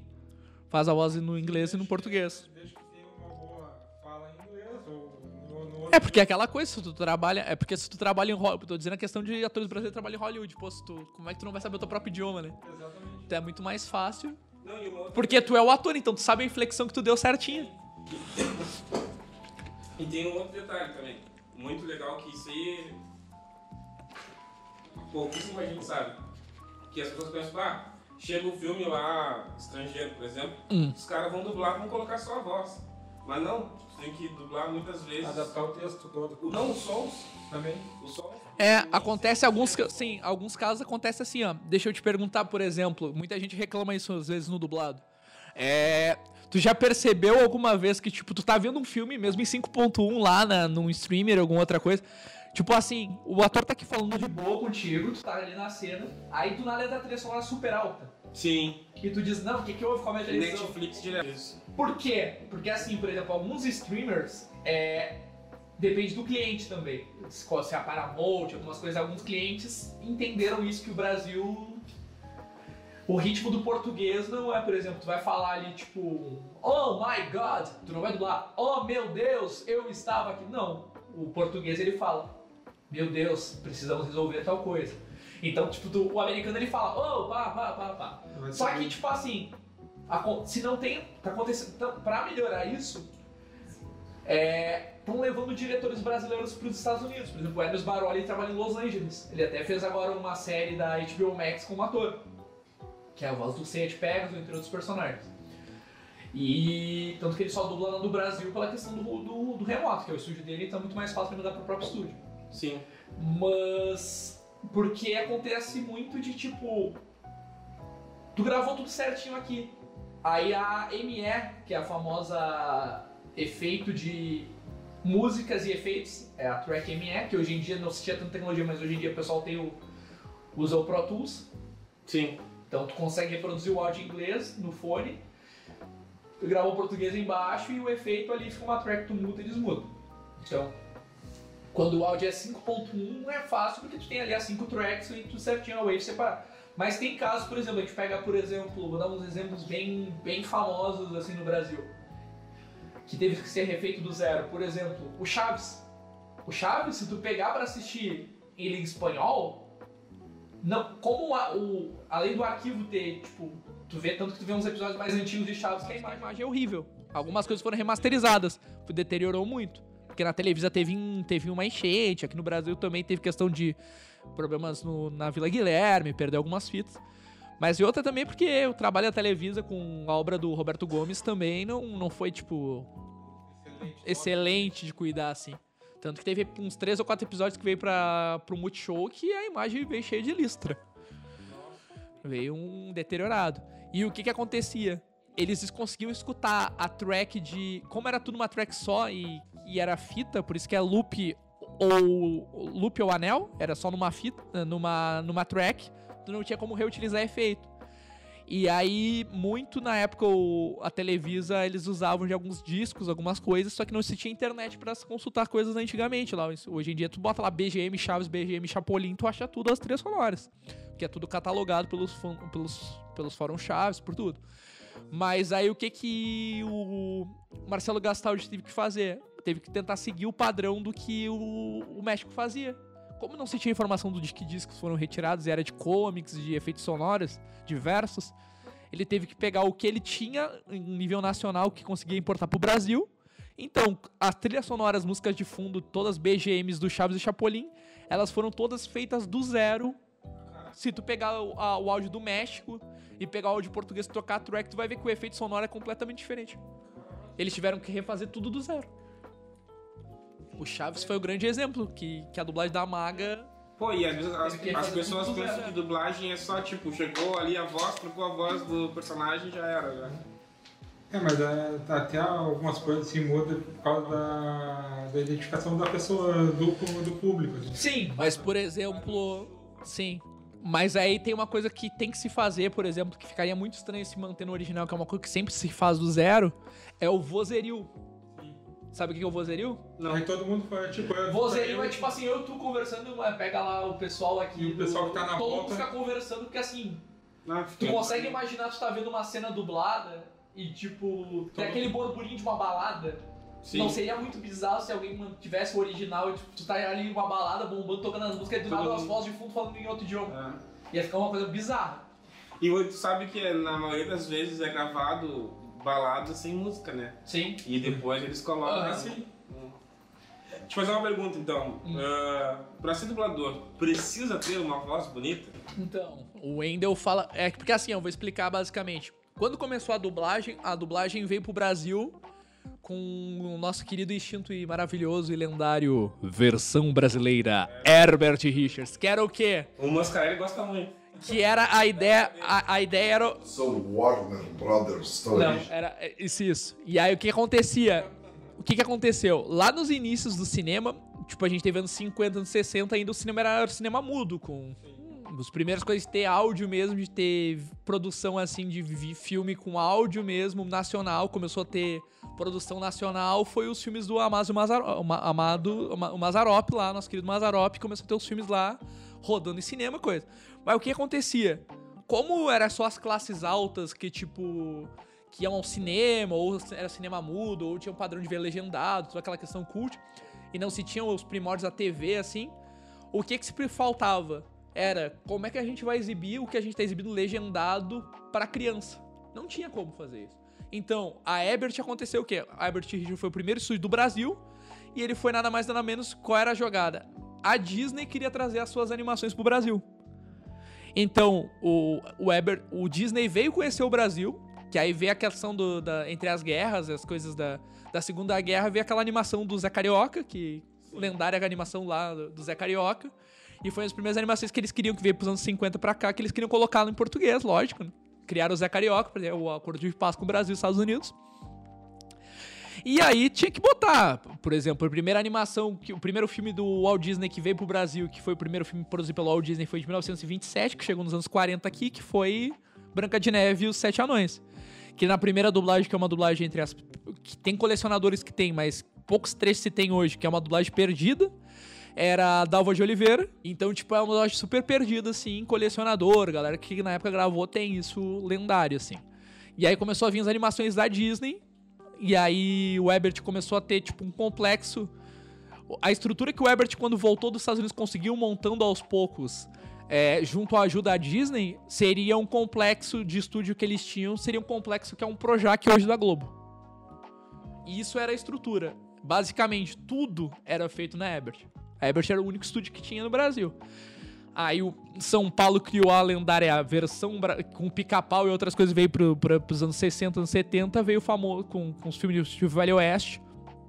Veio o, a- o primeiro estúdio de São Paulo, que foi o Versão Brasileira AIC São Paulo. Pica-pau. Aí foi. E, e isso é muito legal que. Até tava vendo um filme que eu acho que era. Um Diabo de Mulher, que é a tradução no Brasil. Que o, a Warner tá pegando muito filme clássico, tipo Casablanca, esses filmes antigos, que não ganharam redublagem. Então eles mandaram. Eles mandaram restaurar algumas dublagens. Aí eu, eu tava até vendo com a minha mãe, esses, acho que foi que? Semana passada eu tava vendo um filme. Que o filme é de 1952, com a dublagem da AIC e com o crédito. Eles conseguiram. Eles restauraram a dublagem do VH. eh, Tipo, do- antes de VHS, dos primórdios de cinema. E aí, Chaparral, tudo isso era feito na IC, na Ebert. Aí as novelas mexicanas. Aí a Globo fazia todos os seus filmes na Ebert. E aí o SBT, em contrapartida, começou a contratar a Ebert pra adaptar as novelas mexicanas pra competir com a Globo. Aí Maria do Bairro, todas essas Rebelde, todas essas novelas foram feitas. A Ebert ficou aberta até os seus anos 2010. Aí que o seu Ebert faleceu não conseguiu. A Ebert, na época, como, como, como teve o boom da internet, boom das coisas, e que um, dois estúdios não conseguiam suportar tudo, é, aí, tipo, alguns outros mini estúdios que tinham, que foram fechando nos anos 90. Foi a Gota Mágica, que dublou Cavaleiros na Manchete, a Audio News, que estava no início, que dublou Yu Yu, foi surgindo alguns outros estúdios. É, que conseguiram ter mais à frente do seu tempo. Aí alguns outros estúdios teve mais investimento e aí quando o, Ebert, o seu Ebert faleceu, mexeu as estruturas, porque assim, ah, antes de 78, na lei dizia que pra te trabalhar como dublador não tinha uma convenção de poder ser freelance. Então até os anos 70, anos 80, até chegando nos anos 80, tu trabalhava em os dubladores que pegaram os anos 60, 70, 80 até os anos 90 trabalhavam para os estúdios CLT. Então tu tinha uma carteira, não era mais freela. Então, tipo, não era freela ainda, então era carteira de trabalho com 4, 5 estúdios, entendeu? Com 4, 5 estúdios. Todos 5 estúdios e tu tinha aquelas escalas. Como tinha pouco dos dubladores de elenco, tu, tu ficava aquele dia inteiro naquele estúdio fazendo o trabalho. Mas aí uma das coisas que fez o, a Ebert ferrar a Ebert foi o projeto do Silvio Santos que foi meio maluco. O Silvio Santos, quando começou a vir Maria do Bairro, Marimar, essas novelas, o Silvio Santos dizia assim: Ah, eu não quero ter as mesmas vozes em todas as novelas, eu quero outras. Aí o Santos terminar uma novela um mês depois, começar, porque lógico, se dubla meses antes pra colocar no ar, que ter o selo, questão de selo de qualidade, toda a questão de Sim. terminar X capítulos pra botar no ar. A gente não vai dublar um episódio, um capítulo hoje e vai botar amanhã no SBT. Então tem. Tem Hoje em dia é gravado 3, 4 meses antes. E aí, como não tinha tecnologia de fazer tão rápido como se faz hoje, como ainda era bancada, demorava todo o processo, se fazia às vezes um ano antes de colocar no ar. Nossa. Então o Silvio Santos queria mais agilidade pra botar uma sequência da outra, uma sequência da outra, porque tava muita audiência. E aí o Silvio Santos começou a dar uma de doido. Que foi tipo assim, beleza, dublou Mari, uh, Marimar, Maria do Bairro, ok, beleza, são esses atores. Ok, agora a gente vai. E Maria Mercedes, vamos trazer Usurpadora. Não, Usurpadora eu quero outro elenco. Então, o Silvio Santos conseguiu fazer a Ebert pirar. Porque na época que o SBT, a Globo Mas também A Ebert eram fala- atores diferentes. Sim, mas é aquela coisa, como todo mundo era CLT carteira assinada, tu imagina, é, da noite pro dia, em questão de um ano, um ano e meio, tu ter, tipo assim, ah, sei lá, Trocar 50 todo- funcionários, não, tipo, tu ter 50 funcionários fixos, sei lá, fazendo os filmes da Globo, da SBT, aí daqui a pouco o Silvio Santos querer vozes novas, novas, novas, aí da noite pro dia tu ter 300 CLT. Caralho, Tu de pior. 60 pra 300, aí o estúdio não aguentou E mais. tem que deixar o pessoal ali sem gravar, mas recebendo. Sim. E aí não. E antigamente tinha estágio pro pessoal entrar e tal. Tá, Mas aí, hoje? Hoje pode rolar frilo ou não? hoje em dia é frila. Hoje é frilo. Por causa que, como tem muito estúdio é, e é por escala, antigamente tinha uma, tinha uma escala fixa, só que aí, como tem derivados personagens e muito mais produções audiovisuais, não é todo o personagem, sei lá, todo o cara que. Hoje em dia a gente tem o quê? Na casa de entre São Paulo e. A gente tem o. Eu creio antes da pandemia, porque alguns foram remanejados, Mas eu creio que antes da pandemia a gente tinha uma média entre São Paulo e Rio de uns 40 estúdios de dublagem. Caraca. Só no Rio, São Paulo e Rio. Tem uma pergunta. E tinha na casa de uns. E, e atualmente tem na casa de uns 500 profissionais na área. O cara, eles são freela, o dublador é um freela. Sim, tu ganha ele, por é, hora. ou ele é uma empresa que presta o serviço. Basicamente, tu é um prestador de serviço, tu é um fila prestador de serviço. Tipo, tu tem lá o teu MEI, tu tem um negócio lá, e aí tu vai anotando as horas, porque como, como assim, ó, que nem o pessoal fala isso de anel e loop. Que é assim, é, tu recebe por hora. A média de São Paulo. Por tá- hora de, de trabalho. dublagem, de trabalho, sim, ou- hora de trabalho produzido, por exemplo. Tu chega cedo, Só que assim, ó. ele começou a contar tua hora. Sim, exatamente. Se tu chegar lá e fizer três falas de vozerio, tu, no mínimo tu tem que receber a tua primeira hora. Entendi. Mas, por exemplo, aí é a questão do loop. Por que, que o pessoal fala loop ou anel? Porque na época que. Não sei se tu chegou a ver isso, já que nos anos 80 e 90, como eu falei, tinha uma bancada tipo assim, 10 pessoas pra 10 personagens, porque tu tinha, tinha um prazo muito rápido pra entregar os filmes. Tal, tal empresa queria passar em tal lugar. Então, cinema e afins. E aí, depois, bem depois que veio TV a cabo e foi vindo os streamer, vindo as coisas. E aí, por que, que eles chamam de loop ou anel? O loop, porque basicamente vinha uma fita, como era dos projetores do cinema, ia se cortando os anéis e depois se montava. Então, o que, que acontecia? Só tinha um canal de som para todo mundo. Não tinha tecnologia para fazer dois canais, cinco canais, como se tem hoje, dez canais. Tem mesa de som aí que 4 mil canais no estúdio de dublagem. Então, tipo assim, se errar, tu ia cortando as falas do pessoal ali. E, e, a, e a fita era, era cortada em trechos de 20 segundos. Nossa. Então, é, o loop ou um anel é considerado a cada 20. Até hoje, o roteiro ele é dividido. uh, cada anel a cada 20, de 20 em 20 segundos. Então, tipo assim, o dublador que tá começando, ele pode fazer uma média assim. Porque como é que tu dubla? Tu chega no estúdio, uma coisa tirar a dúvida do pessoal, porque diferente do teatro, tem toda uma questão de confesse, de confidencialidade. Confiabilidade. isso. De ser o confidencial. Porque imagina, tu é a Disney, tu é, sei lá, a Marvel, tu não vai querer, tipo, estragar todo o marketing, porque hoje com a internet alguém pode chegar lá e tirar uma foto e dizer, eu tô fazendo Star Wars. Não, tu não Sim. pode. Muitas vezes chega no estúdio, chega lá, Projeto X. O dublador chega lá, tu tem um teste aqui pra ti, porque o telefone basicamente hoje com a internet é tipo, toca o telefone e a pessoa te manda um WhatsApp, uma coisa assim, claro, lógico, tu vai conhecendo os estúdios, tu vai colocando teus bancos de voz lá, te apresentando pro estúdio, afim. Mas aí tem a questão do. De que é que eles falam, ah, tu chega lá no estúdio e tu não vai passar 10 vezes, 20 vezes, porque tem tempo pra te entregar e tipo, sei lá, hoje a tua escala vai ser duas horas pra te fazer aquilo pro E personagem. às vezes nem é cenas na ordem, né? Não, tu só vê as duas cenas. Por exemplo, localização de game é mais difícil que localização diferente de dublagem. Tu só escuta o áudio e tu não tem o vídeo, porque o game tá em desenvolvimento. Aí, por exemplo, quando eu entrevistei o Ricardo Juarez, que é a voz do Draven, que é a voz do Johnny Bravo, do. do.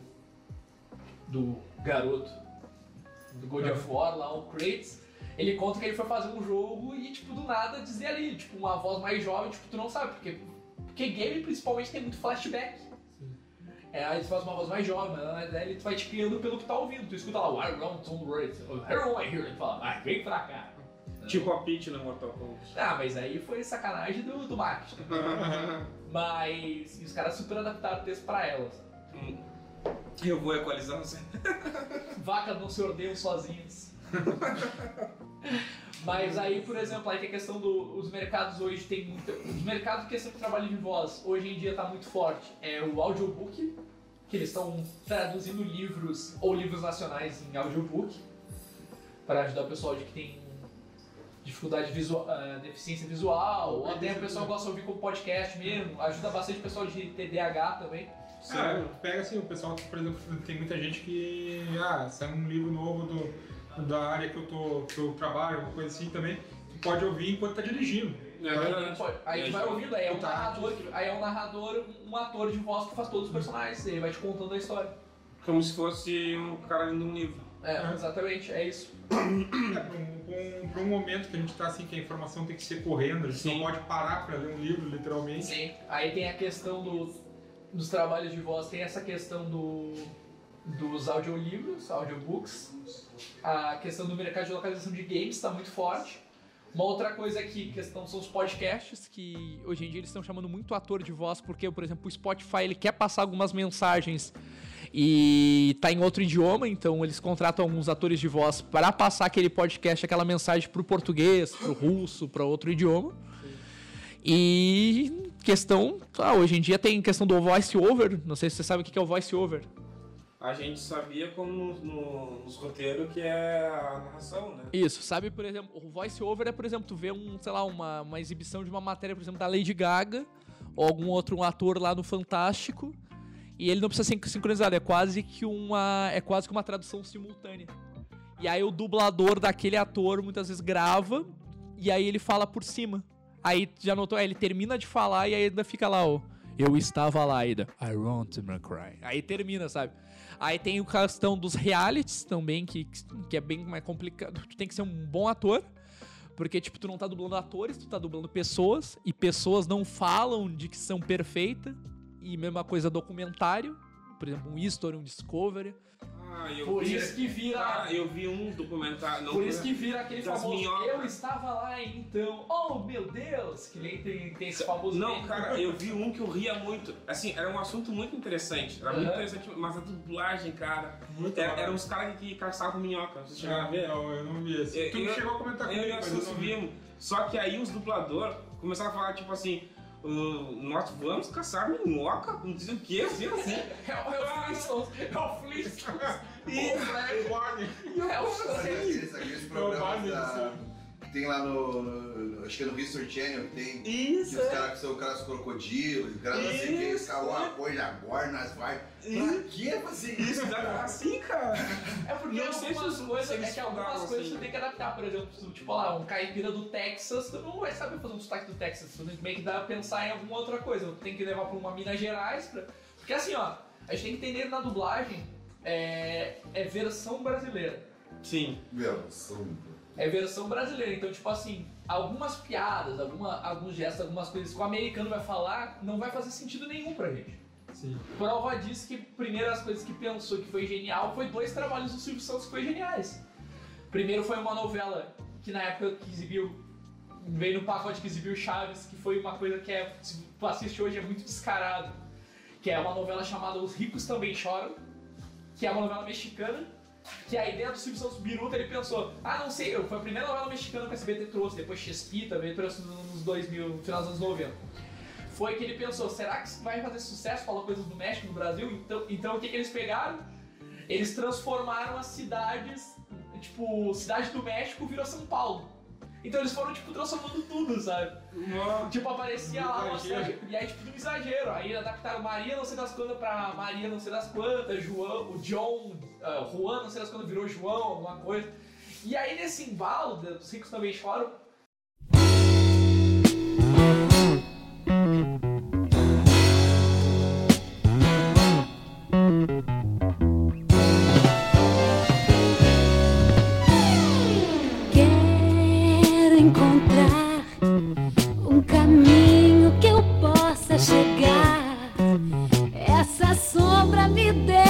tão louca. Os teus passos ecoam em mim.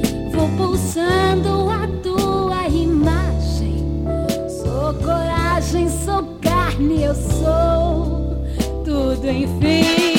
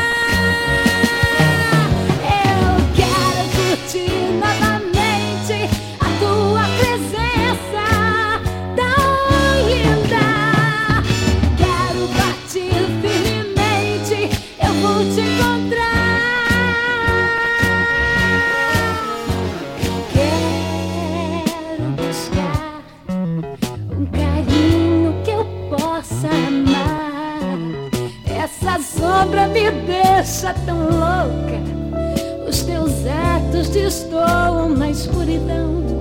O reencontro desfaz a miragem e a colagem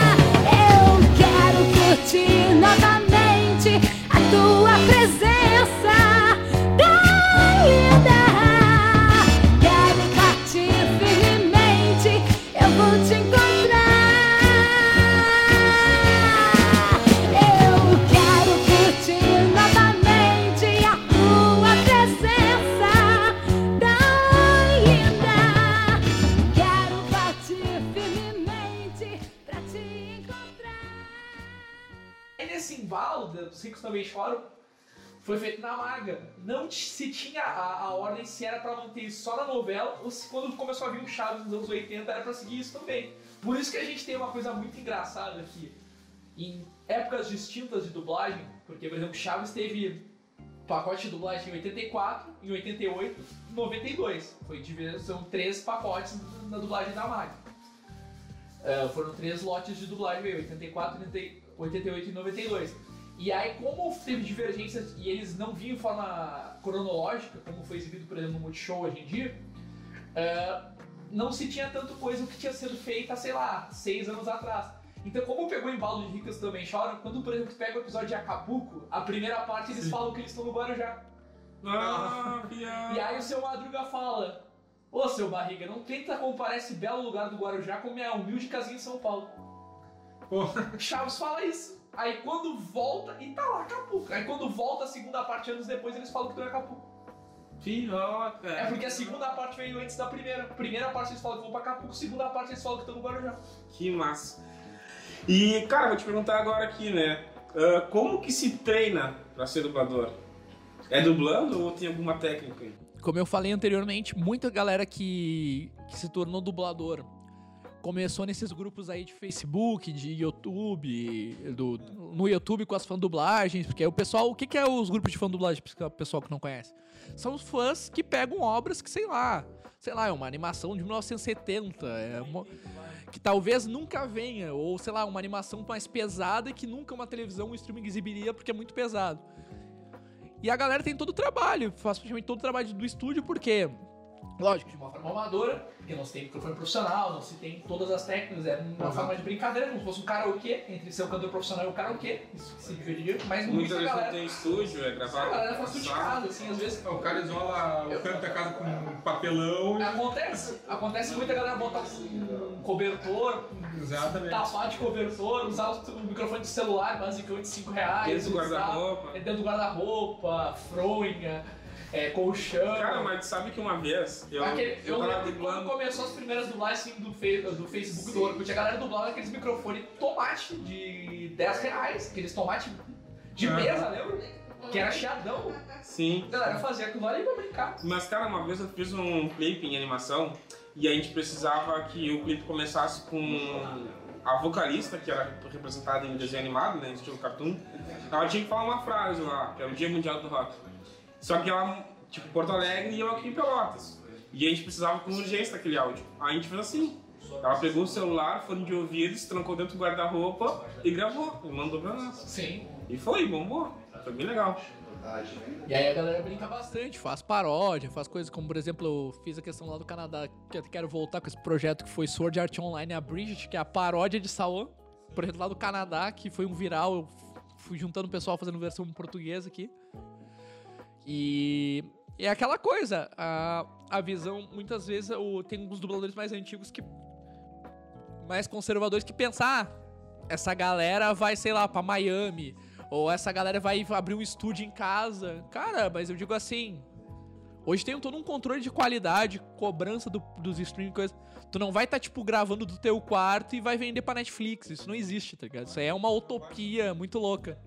A Netflix até então não aceitava a Sony. Aí agora que entrou uma câmera da Sony, porque eles atualizaram o firmware lá dela, né? Firmware. É porque a- a- o controle de qualidade da Netflix é tão, é. tão fora, é tão pesado que até eles escolhem a marca e o modelo das câmeras que tu pode usar para fazer a tua produção para mandar para eles. Sim. É, até 30% E microfone também, quando, quando vê a questão do home, do, do home studio, do, da questão da dublagem remota, as pessoas, tipo, mais idosas, assim, a gente pega, assim, é, os dubladores aí que, tipo, sempre dublaram estúdio, que não, não entendiam nada de computador, de nada, assim, de fazer, porque por- aqui no Brasil... a- Eles devem chegar e botar a voz. botar a voz ali, aí tava ali, porque assim, pra fazer uma dublagem tem que ter o diretor, tem que ter o operador de som e, o- e tu ali na tua cabine, que vai te guiar e tu vai fazendo os loops ali. E aí o que eu tava explicando em questão do loop é que questão dos 20 segundos, aí como é que se dubla na questão do estúdio? A primeira, tu chega lá sem saber o que é o projeto, por questão do confidencial. Muitas vezes alguns filmes da Disney ou da Marvel, Vingadores, muitas coisas, tem alguns filmes Star Wars que vem, tipo, com a tela preta e só a boca do ator. Vem tudo escuro, a tela vem toda escura e cheia de marca d'água. E isso foi feito no, no remoto. Todo o vídeo do remoto, quando era gravado, ele vinha. Tu usava um. Acho que é Starlink, Snoke Link, não fugiu o nome agora, de um site remoto que tu gravava da tua casa, esse áudio em tempo real ia pro online software, lá tinha um delay uns 10 segundos, 20 segundos, aí o operador baixava esse arquivo pra colocar lá no, no, no Premiere ou colocar lá no, no Pro Tools, no editor lá pra fazer a mixagem. E aí, ok, aí o diretor dublava lá, dirigia remoto da- sua casa, ou às vezes até algum diretor no estúdio e o ator mais remoto. E aí, normalmente é tu põe o fone num lado, porque tu tem que ouvir o teu retorno, senão tu vai fazer o, o carna- um carnaval, porque tu não vai saber que tom tu tá indo muito alto, se tá falando, tu tá gritando, se não tá, então tu bota é, o fone um primeiro, sei lá, tu tem uma escala de duas horas, primeira hora, primeira meia hora, tu, dá- tu vai dando as pausas. Tu coloca, pra não ficar com vício também do ouvido. Tu coloca o fone, por exemplo, lá de cá, lado esquerdo, e tá ouvindo o áudio e o outro destapado, pra ouvir teu retorno de voz. Primeira, primeira vez, assim, tu passa, escuta, e muitas vezes, agora de 2020 pra cá, 2019 pra cá, começou a vir muito os cursos da Mabel César, que da Sociedade Brasileira de Dublagem, pra formar tradutores para a dublagem. Porque o que acontecia muito nos anos 80, anos 90? E é um déficit que atrasava muito a produção nos 2000. Era que tradutor é, de livro, de professor de inglês é uma coisa, um tradutor de livro, de, de qualquer obra assim literária, jornais, artigos. Outra coisa é um tradutor para dublagem, porque o cara que entende como funciona a questão da dublagem, da adaptação, ele já facilita muito. Imagina tu pegar um tradução, um, tu pegasse um roteiro com toda a tradução literal e tu tivesse que adaptar o texto inteiro no estúdio com o diretor. Tu ia perder muitas horas com isso. É porque tem aquele esquema, às vezes uma fala em inglês é um pausas, tamanho né? e Sim. em português é outro, né? O principal caso aí que a gente tava falando das coisas mais antigas é o Yu Yu Hakusho. Por que, que o Yu Yu é tão engraçado? Porque no Japão, por exemplo, acontecia ou uma coisa ou outra. Era muito porque assim, o Yu Yu foi a primeira. Porque assim, Cavaleiros veio a dublagem do partes do francês, parte, veio a dublagem do francês. E partes do, do mexicano. Foi dividido. Então, tipo, imagina a loucura. Tipo, por exemplo, no Cavaleiros existe a questão de chamar o Muditoro armadura de ouro de unicórnio. Tinha uns erros muito loucos na, que não tinha como saber se era real porque não tinha internet naquela época.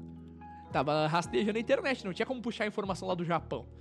Tanto que eles pegavam a galera que colecionava Kazemban da, da Liberdade, escaneava os Kazembans e colocava as imagens na herói. Era assim que se fazia. Era Xerox. Era scanner. Imagina o impressor em 1994. Não, não sei o que, que era as impressoras. Absurda de gráfica. Pô, ligado aqui pro Japão. É, imagina, tu ter que conseguir. É, imagina. É editor hoje. Aí não tinha essas informações, sabe? Aí, por exemplo, o Yu Yu foi o primeiro caso que foi assim, que chegou pro Eduardo Miranda, que foi dois fãs é, de Yu Hakusho. dis- Disseram, não, isso, isso é muito bom, isso é a cara da manchete, isso tem que passar. Chegaram na, te- na divisão de cinema da manchete, dois moleques sem 15, 16 anos, bateram na, na sala do Eduardo Miranda e chegaram com, a- com duas fitas de, de Yu.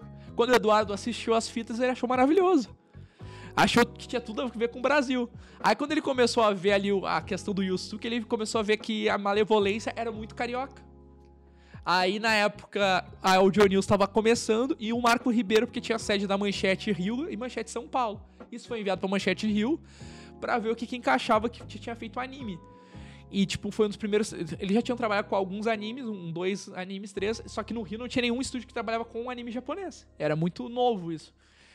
E aí a Audio News, nos seus primeiros anos, assumiu a fazer toda a sua escala e a brasileirar. E por que, que aconteceu isso? Pela questão do idioma.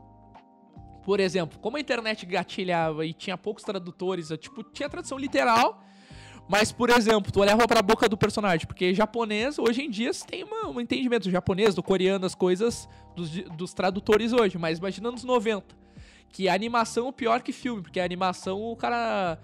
Acontece, acontece, a, bo- a boca bate, bate, bate. E o japonês, como ele é um episódio semanal e eles fazem muito rápido, eles consertam alguns erros só no Blu-ray. E o Blu-ray, DVD, essas coisas começou a vir pra cá de 2010, 2012 pra cá, pra colecionador. E eram coisas caríssimas. Os VHS não tinha correções. Tecnologia pra corrigir. Então tu imagina, o cara tá falando, a boca seguir batendo e não ter fala. A boca. Tu pega algumas animações que é feito muito rápido, assim, semanais, antes da versão que vai pros streaming ou que é corrigidas, as primeiras exibições, a boca bate e não tem voz. Às vezes a boca abre e fecha e cadê a voz? Aberta, fechada e não ter voz. Ia ser bizarro.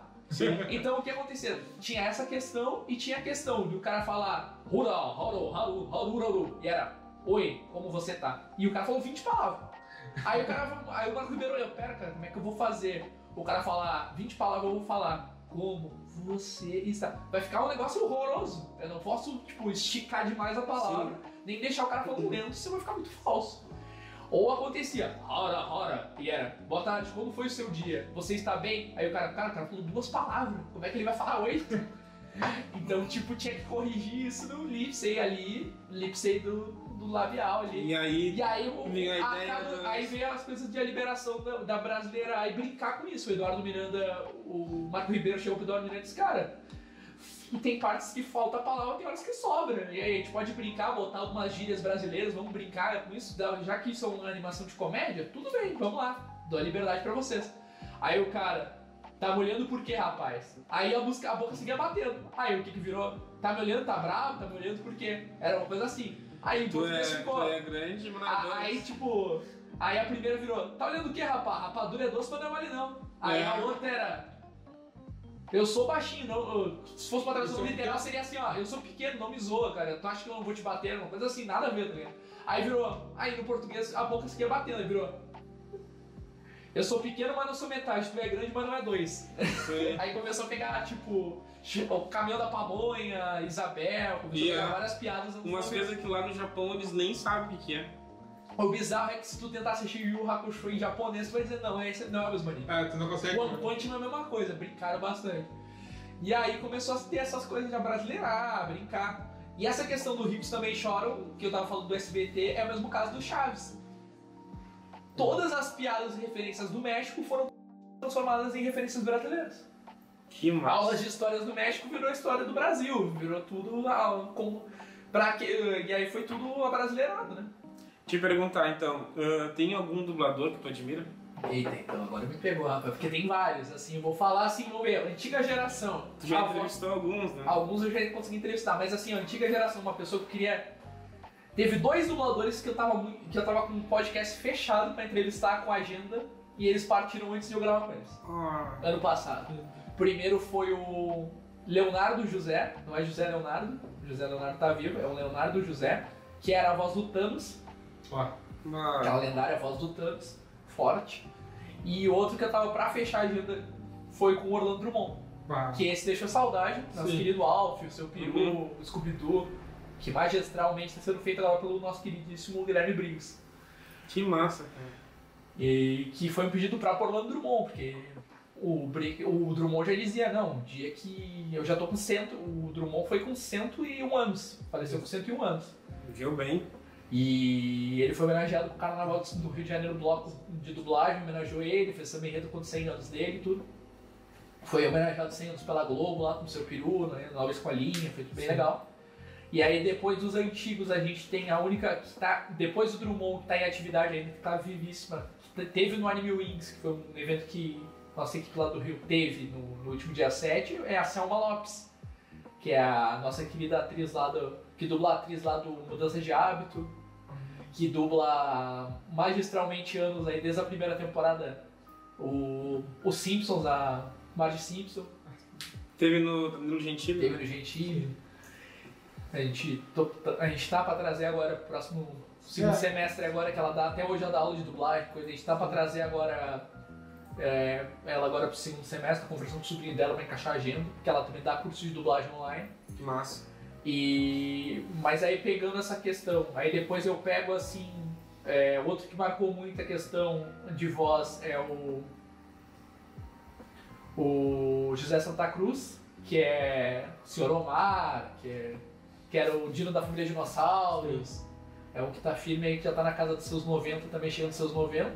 Tu não tem um favorito, tu tem várias referências. Não, são as referências. Mas eu acredito que assim, de que eu cresci em gravar assim na minha mente, que eu identifico assim, é, vozes que me marcaram assim, vamos lá, masculinas, é o Wendell, que é o nosso querido Batman, nosso querido agora Robert Pattinson, nosso querido Bob Esponja, Goku, né? cara? Goku, é, o nosso querido Sandy do One Piece.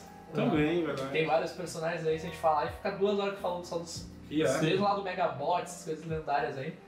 Aí eu pegaria o. na questão do Rio Briggs, também o Minas Mil Votos, o Briggs. Aí, pra, se for falar, gosto muito do pessoal do Yu Yu, mas se a gente for falar, a gente vai ficar falando 30 du- mil dublador masculino. Eu acho assim que tanto. Mas eu acho que assim. Ah, mas aí o fe- femininas, eu acho assim que me marcou assim, voz que me marcou assim. É, eu falei primeiramente foi a Selma. Aí nós temos aí a. que a gente ouve todo dia na Globo, que é a Mabel César, a voz locução da Rede Globo. é, a Jade deu para as crianças, entre todos os personagens aí. Gosto muito também da Miriam Fisher, que era a motor do Yu Hakusho, a vaca da vaca e o Sim. frango, a mãe do Will do Stranger Things, a Pandora do Cavaleiros. Massa. É. Tu, aqui em Pelotas, tu conhece algum outro dublador? Hum, o pessoal que já trabalhou. Então, a gente teve dois dubladores muito bons que já são falecidos daqui de Pelotas. Na realidade, tem, deixa eu ver, tem, tem sim. Como é que é? Pedro. Lembrei. Aqui em Pelotas a gente marcou dois- duas vozes que saíram de Pelotas que marcaram, que são tios de um ator muito forte da Rede Globo atualmente. Eram os irmãos Caserré, que eram os, que trabalhavam na Colina do Chico Anísio e que foi o primeiro dublador do. do Pica-Pau Legal. que o, o da, da pra, um dos personagens da história do professor Raimundo era o corintiano. Chegava Sim. o corintiano da, da- Que eles são tios do Juliano Caserré, que é o ator lá da Globo, lá tá fazendo agora Pantanal, com a, com a Maria Broaca. lá, o- Na nova versão. lá. né? Massa. E mais o que a gente tem forte aqui em Pelotas, aqui que trabalhando, que mora anos no Rio, que estudou no Colégio Gonzaga, aqui, que desde os anos 80 tá lá trabalhando no Rio, é o Pedro Eugênio. O Pedro Eugênio, um dos personagens fortes dele aí é o Ziggs do LoL, é o Billy do Billy Mandy. Sim. Tem vários personagens aí. Foi, a primeira, foi uma das vozes do Ligeirinho. Então, Massa. Iago, a gente já falou bastante coisa. É, pô, cara, se deixasse aqui, eu ia falar muito mais tempo contigo. Não, que é um assunto bem legal. É, a gente já até passou de uma hora já. Mas falar aquela questão ali do. que tu me perguntou mais cedo ali de ter que ter uma voz bonita, aquela coisa ali. Eu ia explicar assim antes do comercial. É assim, ó. Muito que eu falei assim da, da Branca de Neve as coisas é porque quando começou assim a Ebert, começou as coisas, muitas vozes vinham do rádio. Então tinha aquela questão de ter o. Eu estou aqui na Rádio Globo, bababá. Só que atores, tipo, tinha aqueles atores vozeirões, vozeirões, só que os atores têm multiversos atores. Então não existe voz bonita ou voz feia. Ah, Existe a Existe pessoa, por quê? Tu não vai chegar todo dia no estúdio tu vai ter. Porque assim, ó, dublador que tem ali a sua escala ali, que vai pra todos os estúdios manhã, tarde e noite, ele vai, ele vai dublar. Um, um- o caso do Marco Ribeiro é um grande exemplo. O Marco Ribeiro ele faz tanto Jim Carrey como outros personagens, como o Tom Hanks. E o Tom Hanks tá, tá sendo um cara que tá se transformando. Olha a diferença gritante. Não sei se vocês assistiram o filme do Elvis agora. Aí, Mas é a diferença gritante que tu escuta, por exemplo, uma voz original como a do Woody do, do Toy Story, ou tu escuta lá um filme mais calmo do Tom Hanks, e aí tu vê o Tom Hanks fazendo um personagem que tem. que aparenta ter seus 70 anos, 80. Sim. Que é a sua, sua voz, é tipo, é a questão de tu botar o tom, a voz. Entendeu? né? É a interpretação, por isso que pra ser dublador tem que ser ator, porque tu tem que. Como é que imagina tu pegar uma pessoa que não é ator que era uma coisa que foi bem pesada no início dos anos 2000, que era con- considerada dublagem genérica de Miami, que era os primeiros estúdios de Miami era aquela coisa, muito dublador brasileiro tá indo pra lá pra arrumar isso, Los Angeles afim. Por quê? O que acontecia? Os gringos não entendiam nada de português, queriam economizar dinheiro. Então, que, que, é, que é um dos estúdios que deu muita polêmica é o estúdio é, The Children. Agora tem The Children Brasil. Mas que era lá de Miami, que era, por exemplo, tu ia assistir as coisas, uma coisa que foi colocada na Netflix, eu acho, em 2010, 2011, que foi retirado por muito hate, com um tempo depois retirado, acho que uns 3 anos atrás, retiraram nunca mais voltou.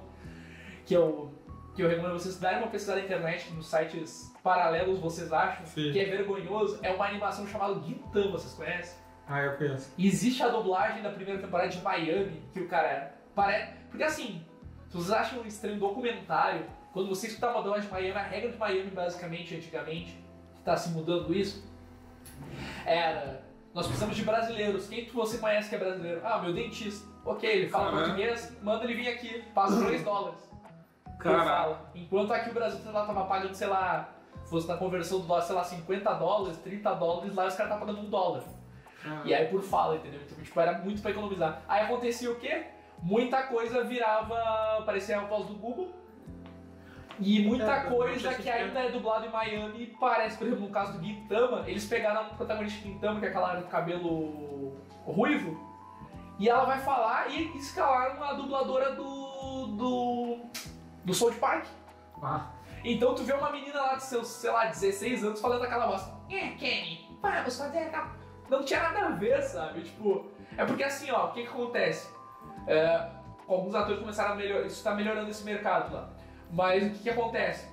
É que nem alguns estúdios começaram no, fora do eixo capital São Paulo ou Rio. Porque teve muito hate nisso em Campinas e outros lugares. Porque tem estúdio em Minas Gerais, tem estúdio em Porto Alegre, que é mais localização de Porto Alegre lá, o do Kiko Ferraz Studios, tem outros estúdios lá, que é mais publicidade também.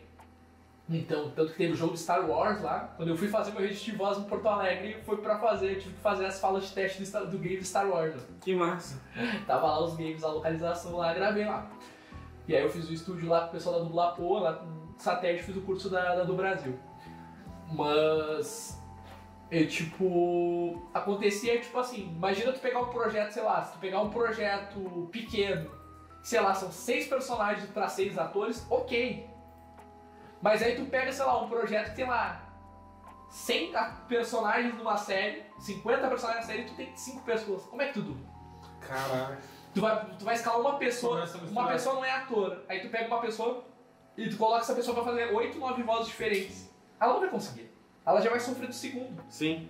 Se o dublador profissional, na, na regra da escala que tu vai fazer, por exemplo, um Dragon Ball, tipo, ah, um personagem que nem acontece no Cavaleiros, que é o Marcelinho Campos, que é a voz do Yu-Gi-Oh!, outras.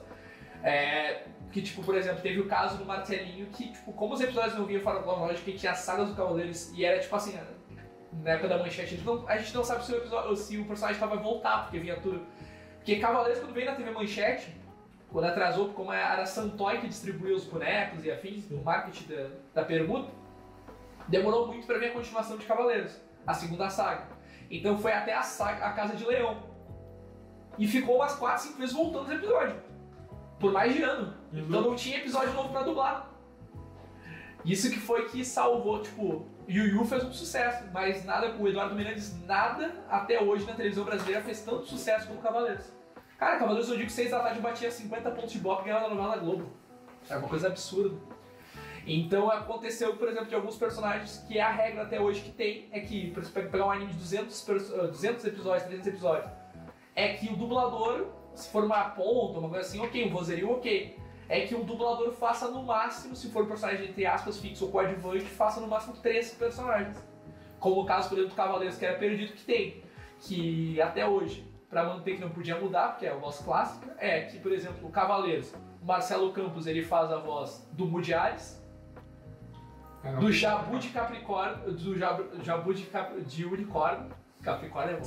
Jabu de Unicórnio, que lá no início, aí depois apareceu o Mundo em outra saga bem lá pra frente, e depois o Mist, que aparece em 4, 5 episódios. Então, tipo, aí agora, veio agora, então ele voltou a fazer os três personagens. Então, tipo, e aquela questão que eu tava falando pra vocês, isso de voz bonita, feia, cara, isso não existe, porque E outra coisa, explicar pro pessoal, o pessoal falou muitos polêmicos, teve aí polêmica aí na rede social da Juliette, dizer que queria que neutralizasse, tá? Não é aquela coisa, é, por exemplo, vou dar um exemplo pra vocês. É, tem que ser um português que fale com o Brasil inteiro.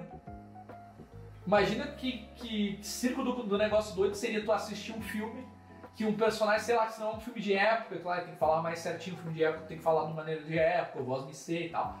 Ou tem lá um filme de, sei lá, de caipira, que fala mais o, ca- o, o caipira, o araraquara, as coisas assim. Mas pensa bem, um filme sério assim, é uma pessoa falando muito chiado do, do Rio, outra falando um sotaque ah, paulista, um gauchês, um outro falando um sotaque nordestino, outro do nada um oxente. Tipo, tu vai assistir o filme tu não vai entender nada. Sim. Porque os caras dos Estados Unidos não vão estar falando assim. Vai É, ficar eu uma... contigo. Então, por exemplo, o, o grande exemplo da, da dublagem, assim, da, da- do trabalho, não de dublagem, mas sim de trabalho de voz, é o William Bonner. Quando tu assiste o Jornal Nacional, ou em questão de oratória, tu consegue dizer que o William Bonner é de algum lugar do Brasil? Pois é, é verdade. O português dele é limpo, é aquela coisa. Que nem tem supermercado lá do Rio. Tu não vai falar nem o extra, nem o extra. Nem extra. É extra. É, então, tipo, tu vai tipo, tentar deixar o mais limpo o português que consiga chegar nas cinco regiões Sim. do país e passar a mensagem. E por que, que não existe essa aquela questão de voz bonita que tudo é interpretação? Porque, cara, é escala. Tu pode estar sendo escalado para fazer um vozeirão, como uma voz caricata, como por exemplo, imagina assim, como sei lá, tu vai fazer um personagem que tem nanismo, tu vai fazer uma, uma pessoa que é gaga, então tipo, isso tudo é construção de personagem. O ator certo no personagem certo. E tu vai ser escalado e, e o padrão que tem. Não é tipo, ah, te ligo aqui, ah, tem que tu vai lá e faz. Não. O padrão de qualidade é o seguinte. ah, alguns casos, eh, ou alguns clientes dão a liberdade para o diretor já conhecer pessoas que tem naquele cast, naquele estúdio. Mas em muitos casos de coisa, obras novas, por exemplo, tenta se conservar, por exemplo, aquele ator que já é daquele, daquele, Personagem. daquele, daquele ator. Tipo, ah, o cara que dublou. Quem que dublou, por exemplo, vai vir um filme, sei lá, do Leonardo DiCaprio. Quem é que mais dublou o Leonardo DiCaprio? Fulano e Ciclano. Tá, o filme tá em São Paulo. Tem como o dublador do Rio gravar remoto ou ele vir pro Rio? Tem. Ah, qual é que é a segunda opção? É Fulano. Ok, então a gente tem o Fulano e o Beltrano. Se Fulano e o Beltrano não pode, isso é um da dica do pessoal que tá começando. A, oportunidade de começar é quando acontece casos de abrir bancos de voz, que abre duas vezes por ano nos estúdios, alguns estúdios, e quando é, tu é o plano C. Por quê? Já tem aquele personagem ator X, então, daquele filme. Então tem o, a voz A e a voz B. Muitas vezes o, estu, o cliente pede três vozes.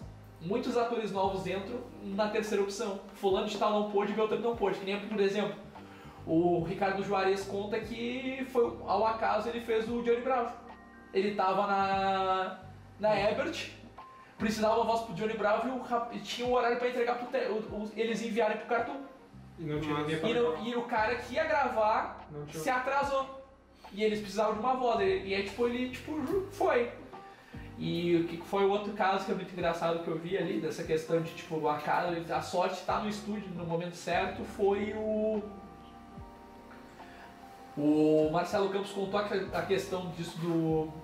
Agora do Amit, do Cavaleiro da Lua, que ele fez o teste ali muito corrido, que ele tava mais pra publicidade, e escolheram a dele, ele não esperava, ele, ele acha que ele não foi tão legal, foi a voz, depois na versão final foi bacana.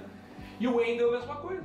O Wendell tava dirigindo e disse, a gente precisa da voz, pá, o protagonista faltou um teste. O Wendell mandou o último teste, no último teste a tua escolheu a voz dele. Massa. E agora tamo, vamos ter que encerrar a nossa live, já passamos aqui, estamos bastante tempo. Uhum. Cara, cur- curti muito falar contigo. Tu vai ter que voltar aqui mais vezes pra gente falar mais coisas ainda. E aí eu vou te pedir agora só pra deixar um recado pro pessoal de casa aí. Aí tu pode falar o que tu quiser, quiser divulgar aí teu espaço. Sim. Fica à vontade. Então, é aquela coisa, como a gente falou pro pessoal, que o pessoal que, que quer, treine, se divirta, junte os amigos ali, porque na, na falando do pessoal recria a sonoplastia, recria tudo, então tenta aproveitar a questão da edição de vídeo para aprender na sonoplastia, treina. É aquela, procura um curso de teatro, procura um- uma escola, agora tem Enem em faculdades aí, tenta tipo ver ali, faz, faz oficinas, vê se isso é pra você. E o que os dubladores falam, cara, ninguém nasce pronto. É, é, tipo, tu- na hora que tu tiver que fazer um teste, tu vai ter que mostrar que tu tá legal ali. Mas, tipo, vá, por isso que tem hoje os cursos de dublagem. Porque não vai, tipo assim, sei lá, entrei no curso de dublagem hoje, vou lá bater na porta do estúdio semana que vem. Não, cara, tu não, tu não vai queimar o cartucho. Os próprios dubladores, tipo, que são de antigas épocas, assim, que tiveram que aprender, assim, na pressão, eles dizem. Que até eles que têm experiência, que eles dão aulas, eles dizem. Que mesmo o cara que está começando é considerado dublador iniciante até de, cinco, de 3, 5 ou 8 anos. Por quê? É a vivência, é a prática. Sim. Tipo, um Wendel Bezerra, um Guilherme Briggs, algumas vezes ele, tu vê aí alguns make-offs dicção, ele bota aí, eles se perdem, às vezes eles têm tipo 40 anos de dublagem. Alguns idiomas trava a língua, trava alguma coisa. E o resumo ali da, da, da questão da dublagem. Na primeira tu escuta, aí tu faz a marcação no texto, as vírgulas, as coisas que tu vai comparando ali se tá ok o texto. Na segunda tu vai botando a voz, na terceira tu grava. Tem dublador que já tem 40 anos que na segunda ele já tá pronto pra botar a voz. Que pede pra passar uma e já faz a segunda. Tem, dubla, tem a dublador que, tipo assim, que a média hoje em dia, que eu falei do loop de fechar a hora, é fazer. Dublador que já tá aqui rápido, às vezes faz 40 loops em uma hora. Faz 35 loops, 30 loops. O aceitável ali pra quem tá começando é uma média de 3 minutos de gravar a loop daqueles 20 segundos. Então tu fazer pelo menos 20 loops na hora. Onde te encontram? Oi? Onde, onde o pessoal te encontra? O Redes sociais, YouTube, Instagram, YouTube. como é que Então, tá? YouTube, Instagram. Como é que tá no YouTube lá? No YouTube é AniBR Oficial, nas tá na redes sociais é. AniBR Oficial. No Instagram ah, é o podcast é arroba AniBRcast. E é a dica que o pessoal dá, faça um curso de teatro, treine, brinque, tipo, vai fazer um curso de dublagem e deixa o teu professor que tiver, que já vai ter muita experiência com dublagem, dublador, te dizer, cara, tu tá pronto, vai lá e faz um teste. Não queima cartucho, vai, tipo. Porque é muito. É, é como qualquer outra profissão. É o QI, tipo. Então, tipo assim, tu, tu vai chegar no estúdio e o cara vai te perguntar, ah, tu fez curso com quem? Tu não vai chegar cru, sabe? E lógico, quem estiver fazendo assim, já for, quer treinar ali antes de fazer um curso falando dub e coisa, tu já vai entender como é que é um volume de captação de microfone. Porque teatro é completamente diferente da dublagem. O teatro tu vai impor voz, coisa. O dublagem tu tem que passar todo o sentimento só com a voz, como diria, como dizia o, o Chico Anísio, a dublagem é a maior escola do ator. Porque diferente do que tu pode ali passar uma cena e ensaiar 10, 20, 30 vezes e flexões e afins, tu tem que passar todo o teu sentimento sendo ator através da tua voz. Enquanto o ator tá passando com o corpo, com o olhar, com tudo, entendeu? Mas- E eu deixar assim aberto, pessoal. A gente tem lá então nossos podcasts lá. A gente faz as lives no YouTube também. Tem dias que. oh, A gente organiza, a gente tenta. ah, a gente- muitas vezes a gente faz nas terças-feiras e sextas, mas também como a gente tá, tá organizando algumas lives de falar de eventos e afins com a equipe, mas como a gente tenta encaixar sempre com as escalas dos dubladores, que é muito corrida, às vezes eles conseguem fazer. Já aconteceu o caso, a gente tem um, um podcast de uma hora com a dubladora Fernanda Bulara e com questão lá do. Também, que é a dubladora da Jinx, da, de outros personagens, da Capitã Marvel, e que, questão também do Thiago Guimarães do Berlim, do La Casa de Papel, que ele conseguiu literalmente encaixar aquela hora do intervalo entre uma escala e outra. E aquela hora que ele tinha na semana toda na agenda, no mês todo, que ele estava lotado de escala. Então a gente meio que tenta divulgar assim, mas ativa o sininho de notificação para receber notificação, aí depois a gente faz. Aí esse material reedito ele, vai para distribui pelo Anchor, vai para todas as plataformas de áudio, Spotify, Deezer, Apple Podcast, vai para todas as plataformas lá bonitinho, editadinho, com lo-fizinho bonitinho. Mas é isso, e deixar ali o convite pro pessoal quiser, quiser também contribuir, a gente está aberto, a gente está procurando patrocínio, a gente está procurando maneira de apoiadores. Ah, outra coisa que a gente deixou de falar, que eu vou falar aí rapidinho, que tu tinha me perguntado assim, que a gente não comentou assim, durante a pandemia com esse trabalho de voz, além de dublagem, eu comecei a trabalhar com locução publicitária e narração esportiva. Mas. Lá, narração esportiva eu fiz na, na Rádio Top Sports, uma web rádio, com narração de esportes, futebol feminino, Campeonato Brasileiro, Sub-20, fiz aí repórter de campo, remoto, comentarista, tô, tô aí atrás de eu pegar alguma rádio também. Show! Pessoal que tá precisando aí, ó, a gente vai deixar aqui na descrição do vídeo o contato, o Instagram, e vou colocar também o link do YouTube lá do podcast. Qualquer coisa, entra lá, tem como falar contigo, né? Isso. Lá no, no. Ou no. A gente tem. no- Para contratar direto a NBRcast, a equipe, a gente tem o arroba NBRcast no, no Instagram ou o e-mail nbrcast.gmail.com. Manda um e-mail lá que a gente está procurando loja, loja geek. A gente está aberto a divulgar o que queira divulgar, porque a gente lança no Ancho e vai para mais de 20 plataformas de áudio pro mundo todo. Então a marca da pessoa vai estar, além do YouTube, vai estar indo para todas as plataformas mundiais. Está sendo divulgada. Show de bola, então. Muito obrigado, Iago. Ah, Arthur, valeu aí por ter vindo. Quer deixar um É. recado? É, eu queria dizer que eu gostei muito né, da, da- do papo aqui, embora eu não tenha falado muito, mas é, foi bastante informativo e que espero voltar. Ah, eu vou estar, né? Tá sempre aqui, ou tá gravando, ou tá do meu lado Eu digo assim, que nem o Mauro Horta fala aqui, quando, que é uma coisa que liberta, assim, sabe? Pessoa que é muito tímida vai pro teatro, vai se conhecer, vai se descobrir, a mesma coisa o pessoal que vai pro cosplay, vai pro cosplay, cria seu personagem, tenta vivenciar isso como uma maneiras boas de fazer teatro também. E é o que o Mauro Horta, que é o dublador do Thor, fala que depois que você pega a, dublagem, começa a vivenciar todo dia como uma cachaça, tu vicia, tu quer todo dia Extravasar. extravasar. É, Show de liberta- bola. é libertador, realmente libertador. Brigadão, então, Iago. Pessoal que assistiu até aqui, se não for inscrito no canal, por favor, se inscreva, deixe o seu curtir aqui. E é isso aí, então. Até a próxima. Valeu! Esse é o podcast, o nosso orgulho. Venha conhecer o Bora Fazer Barulho. Emerson Gomes, o rei da produção. Tá esperando o quê? Entre em contato, participe acredite, deixe um comentário. Tem muita coisa, mano, pra contar. Você também pode, pode acreditar. Oh, oh, oh, pode acreditar.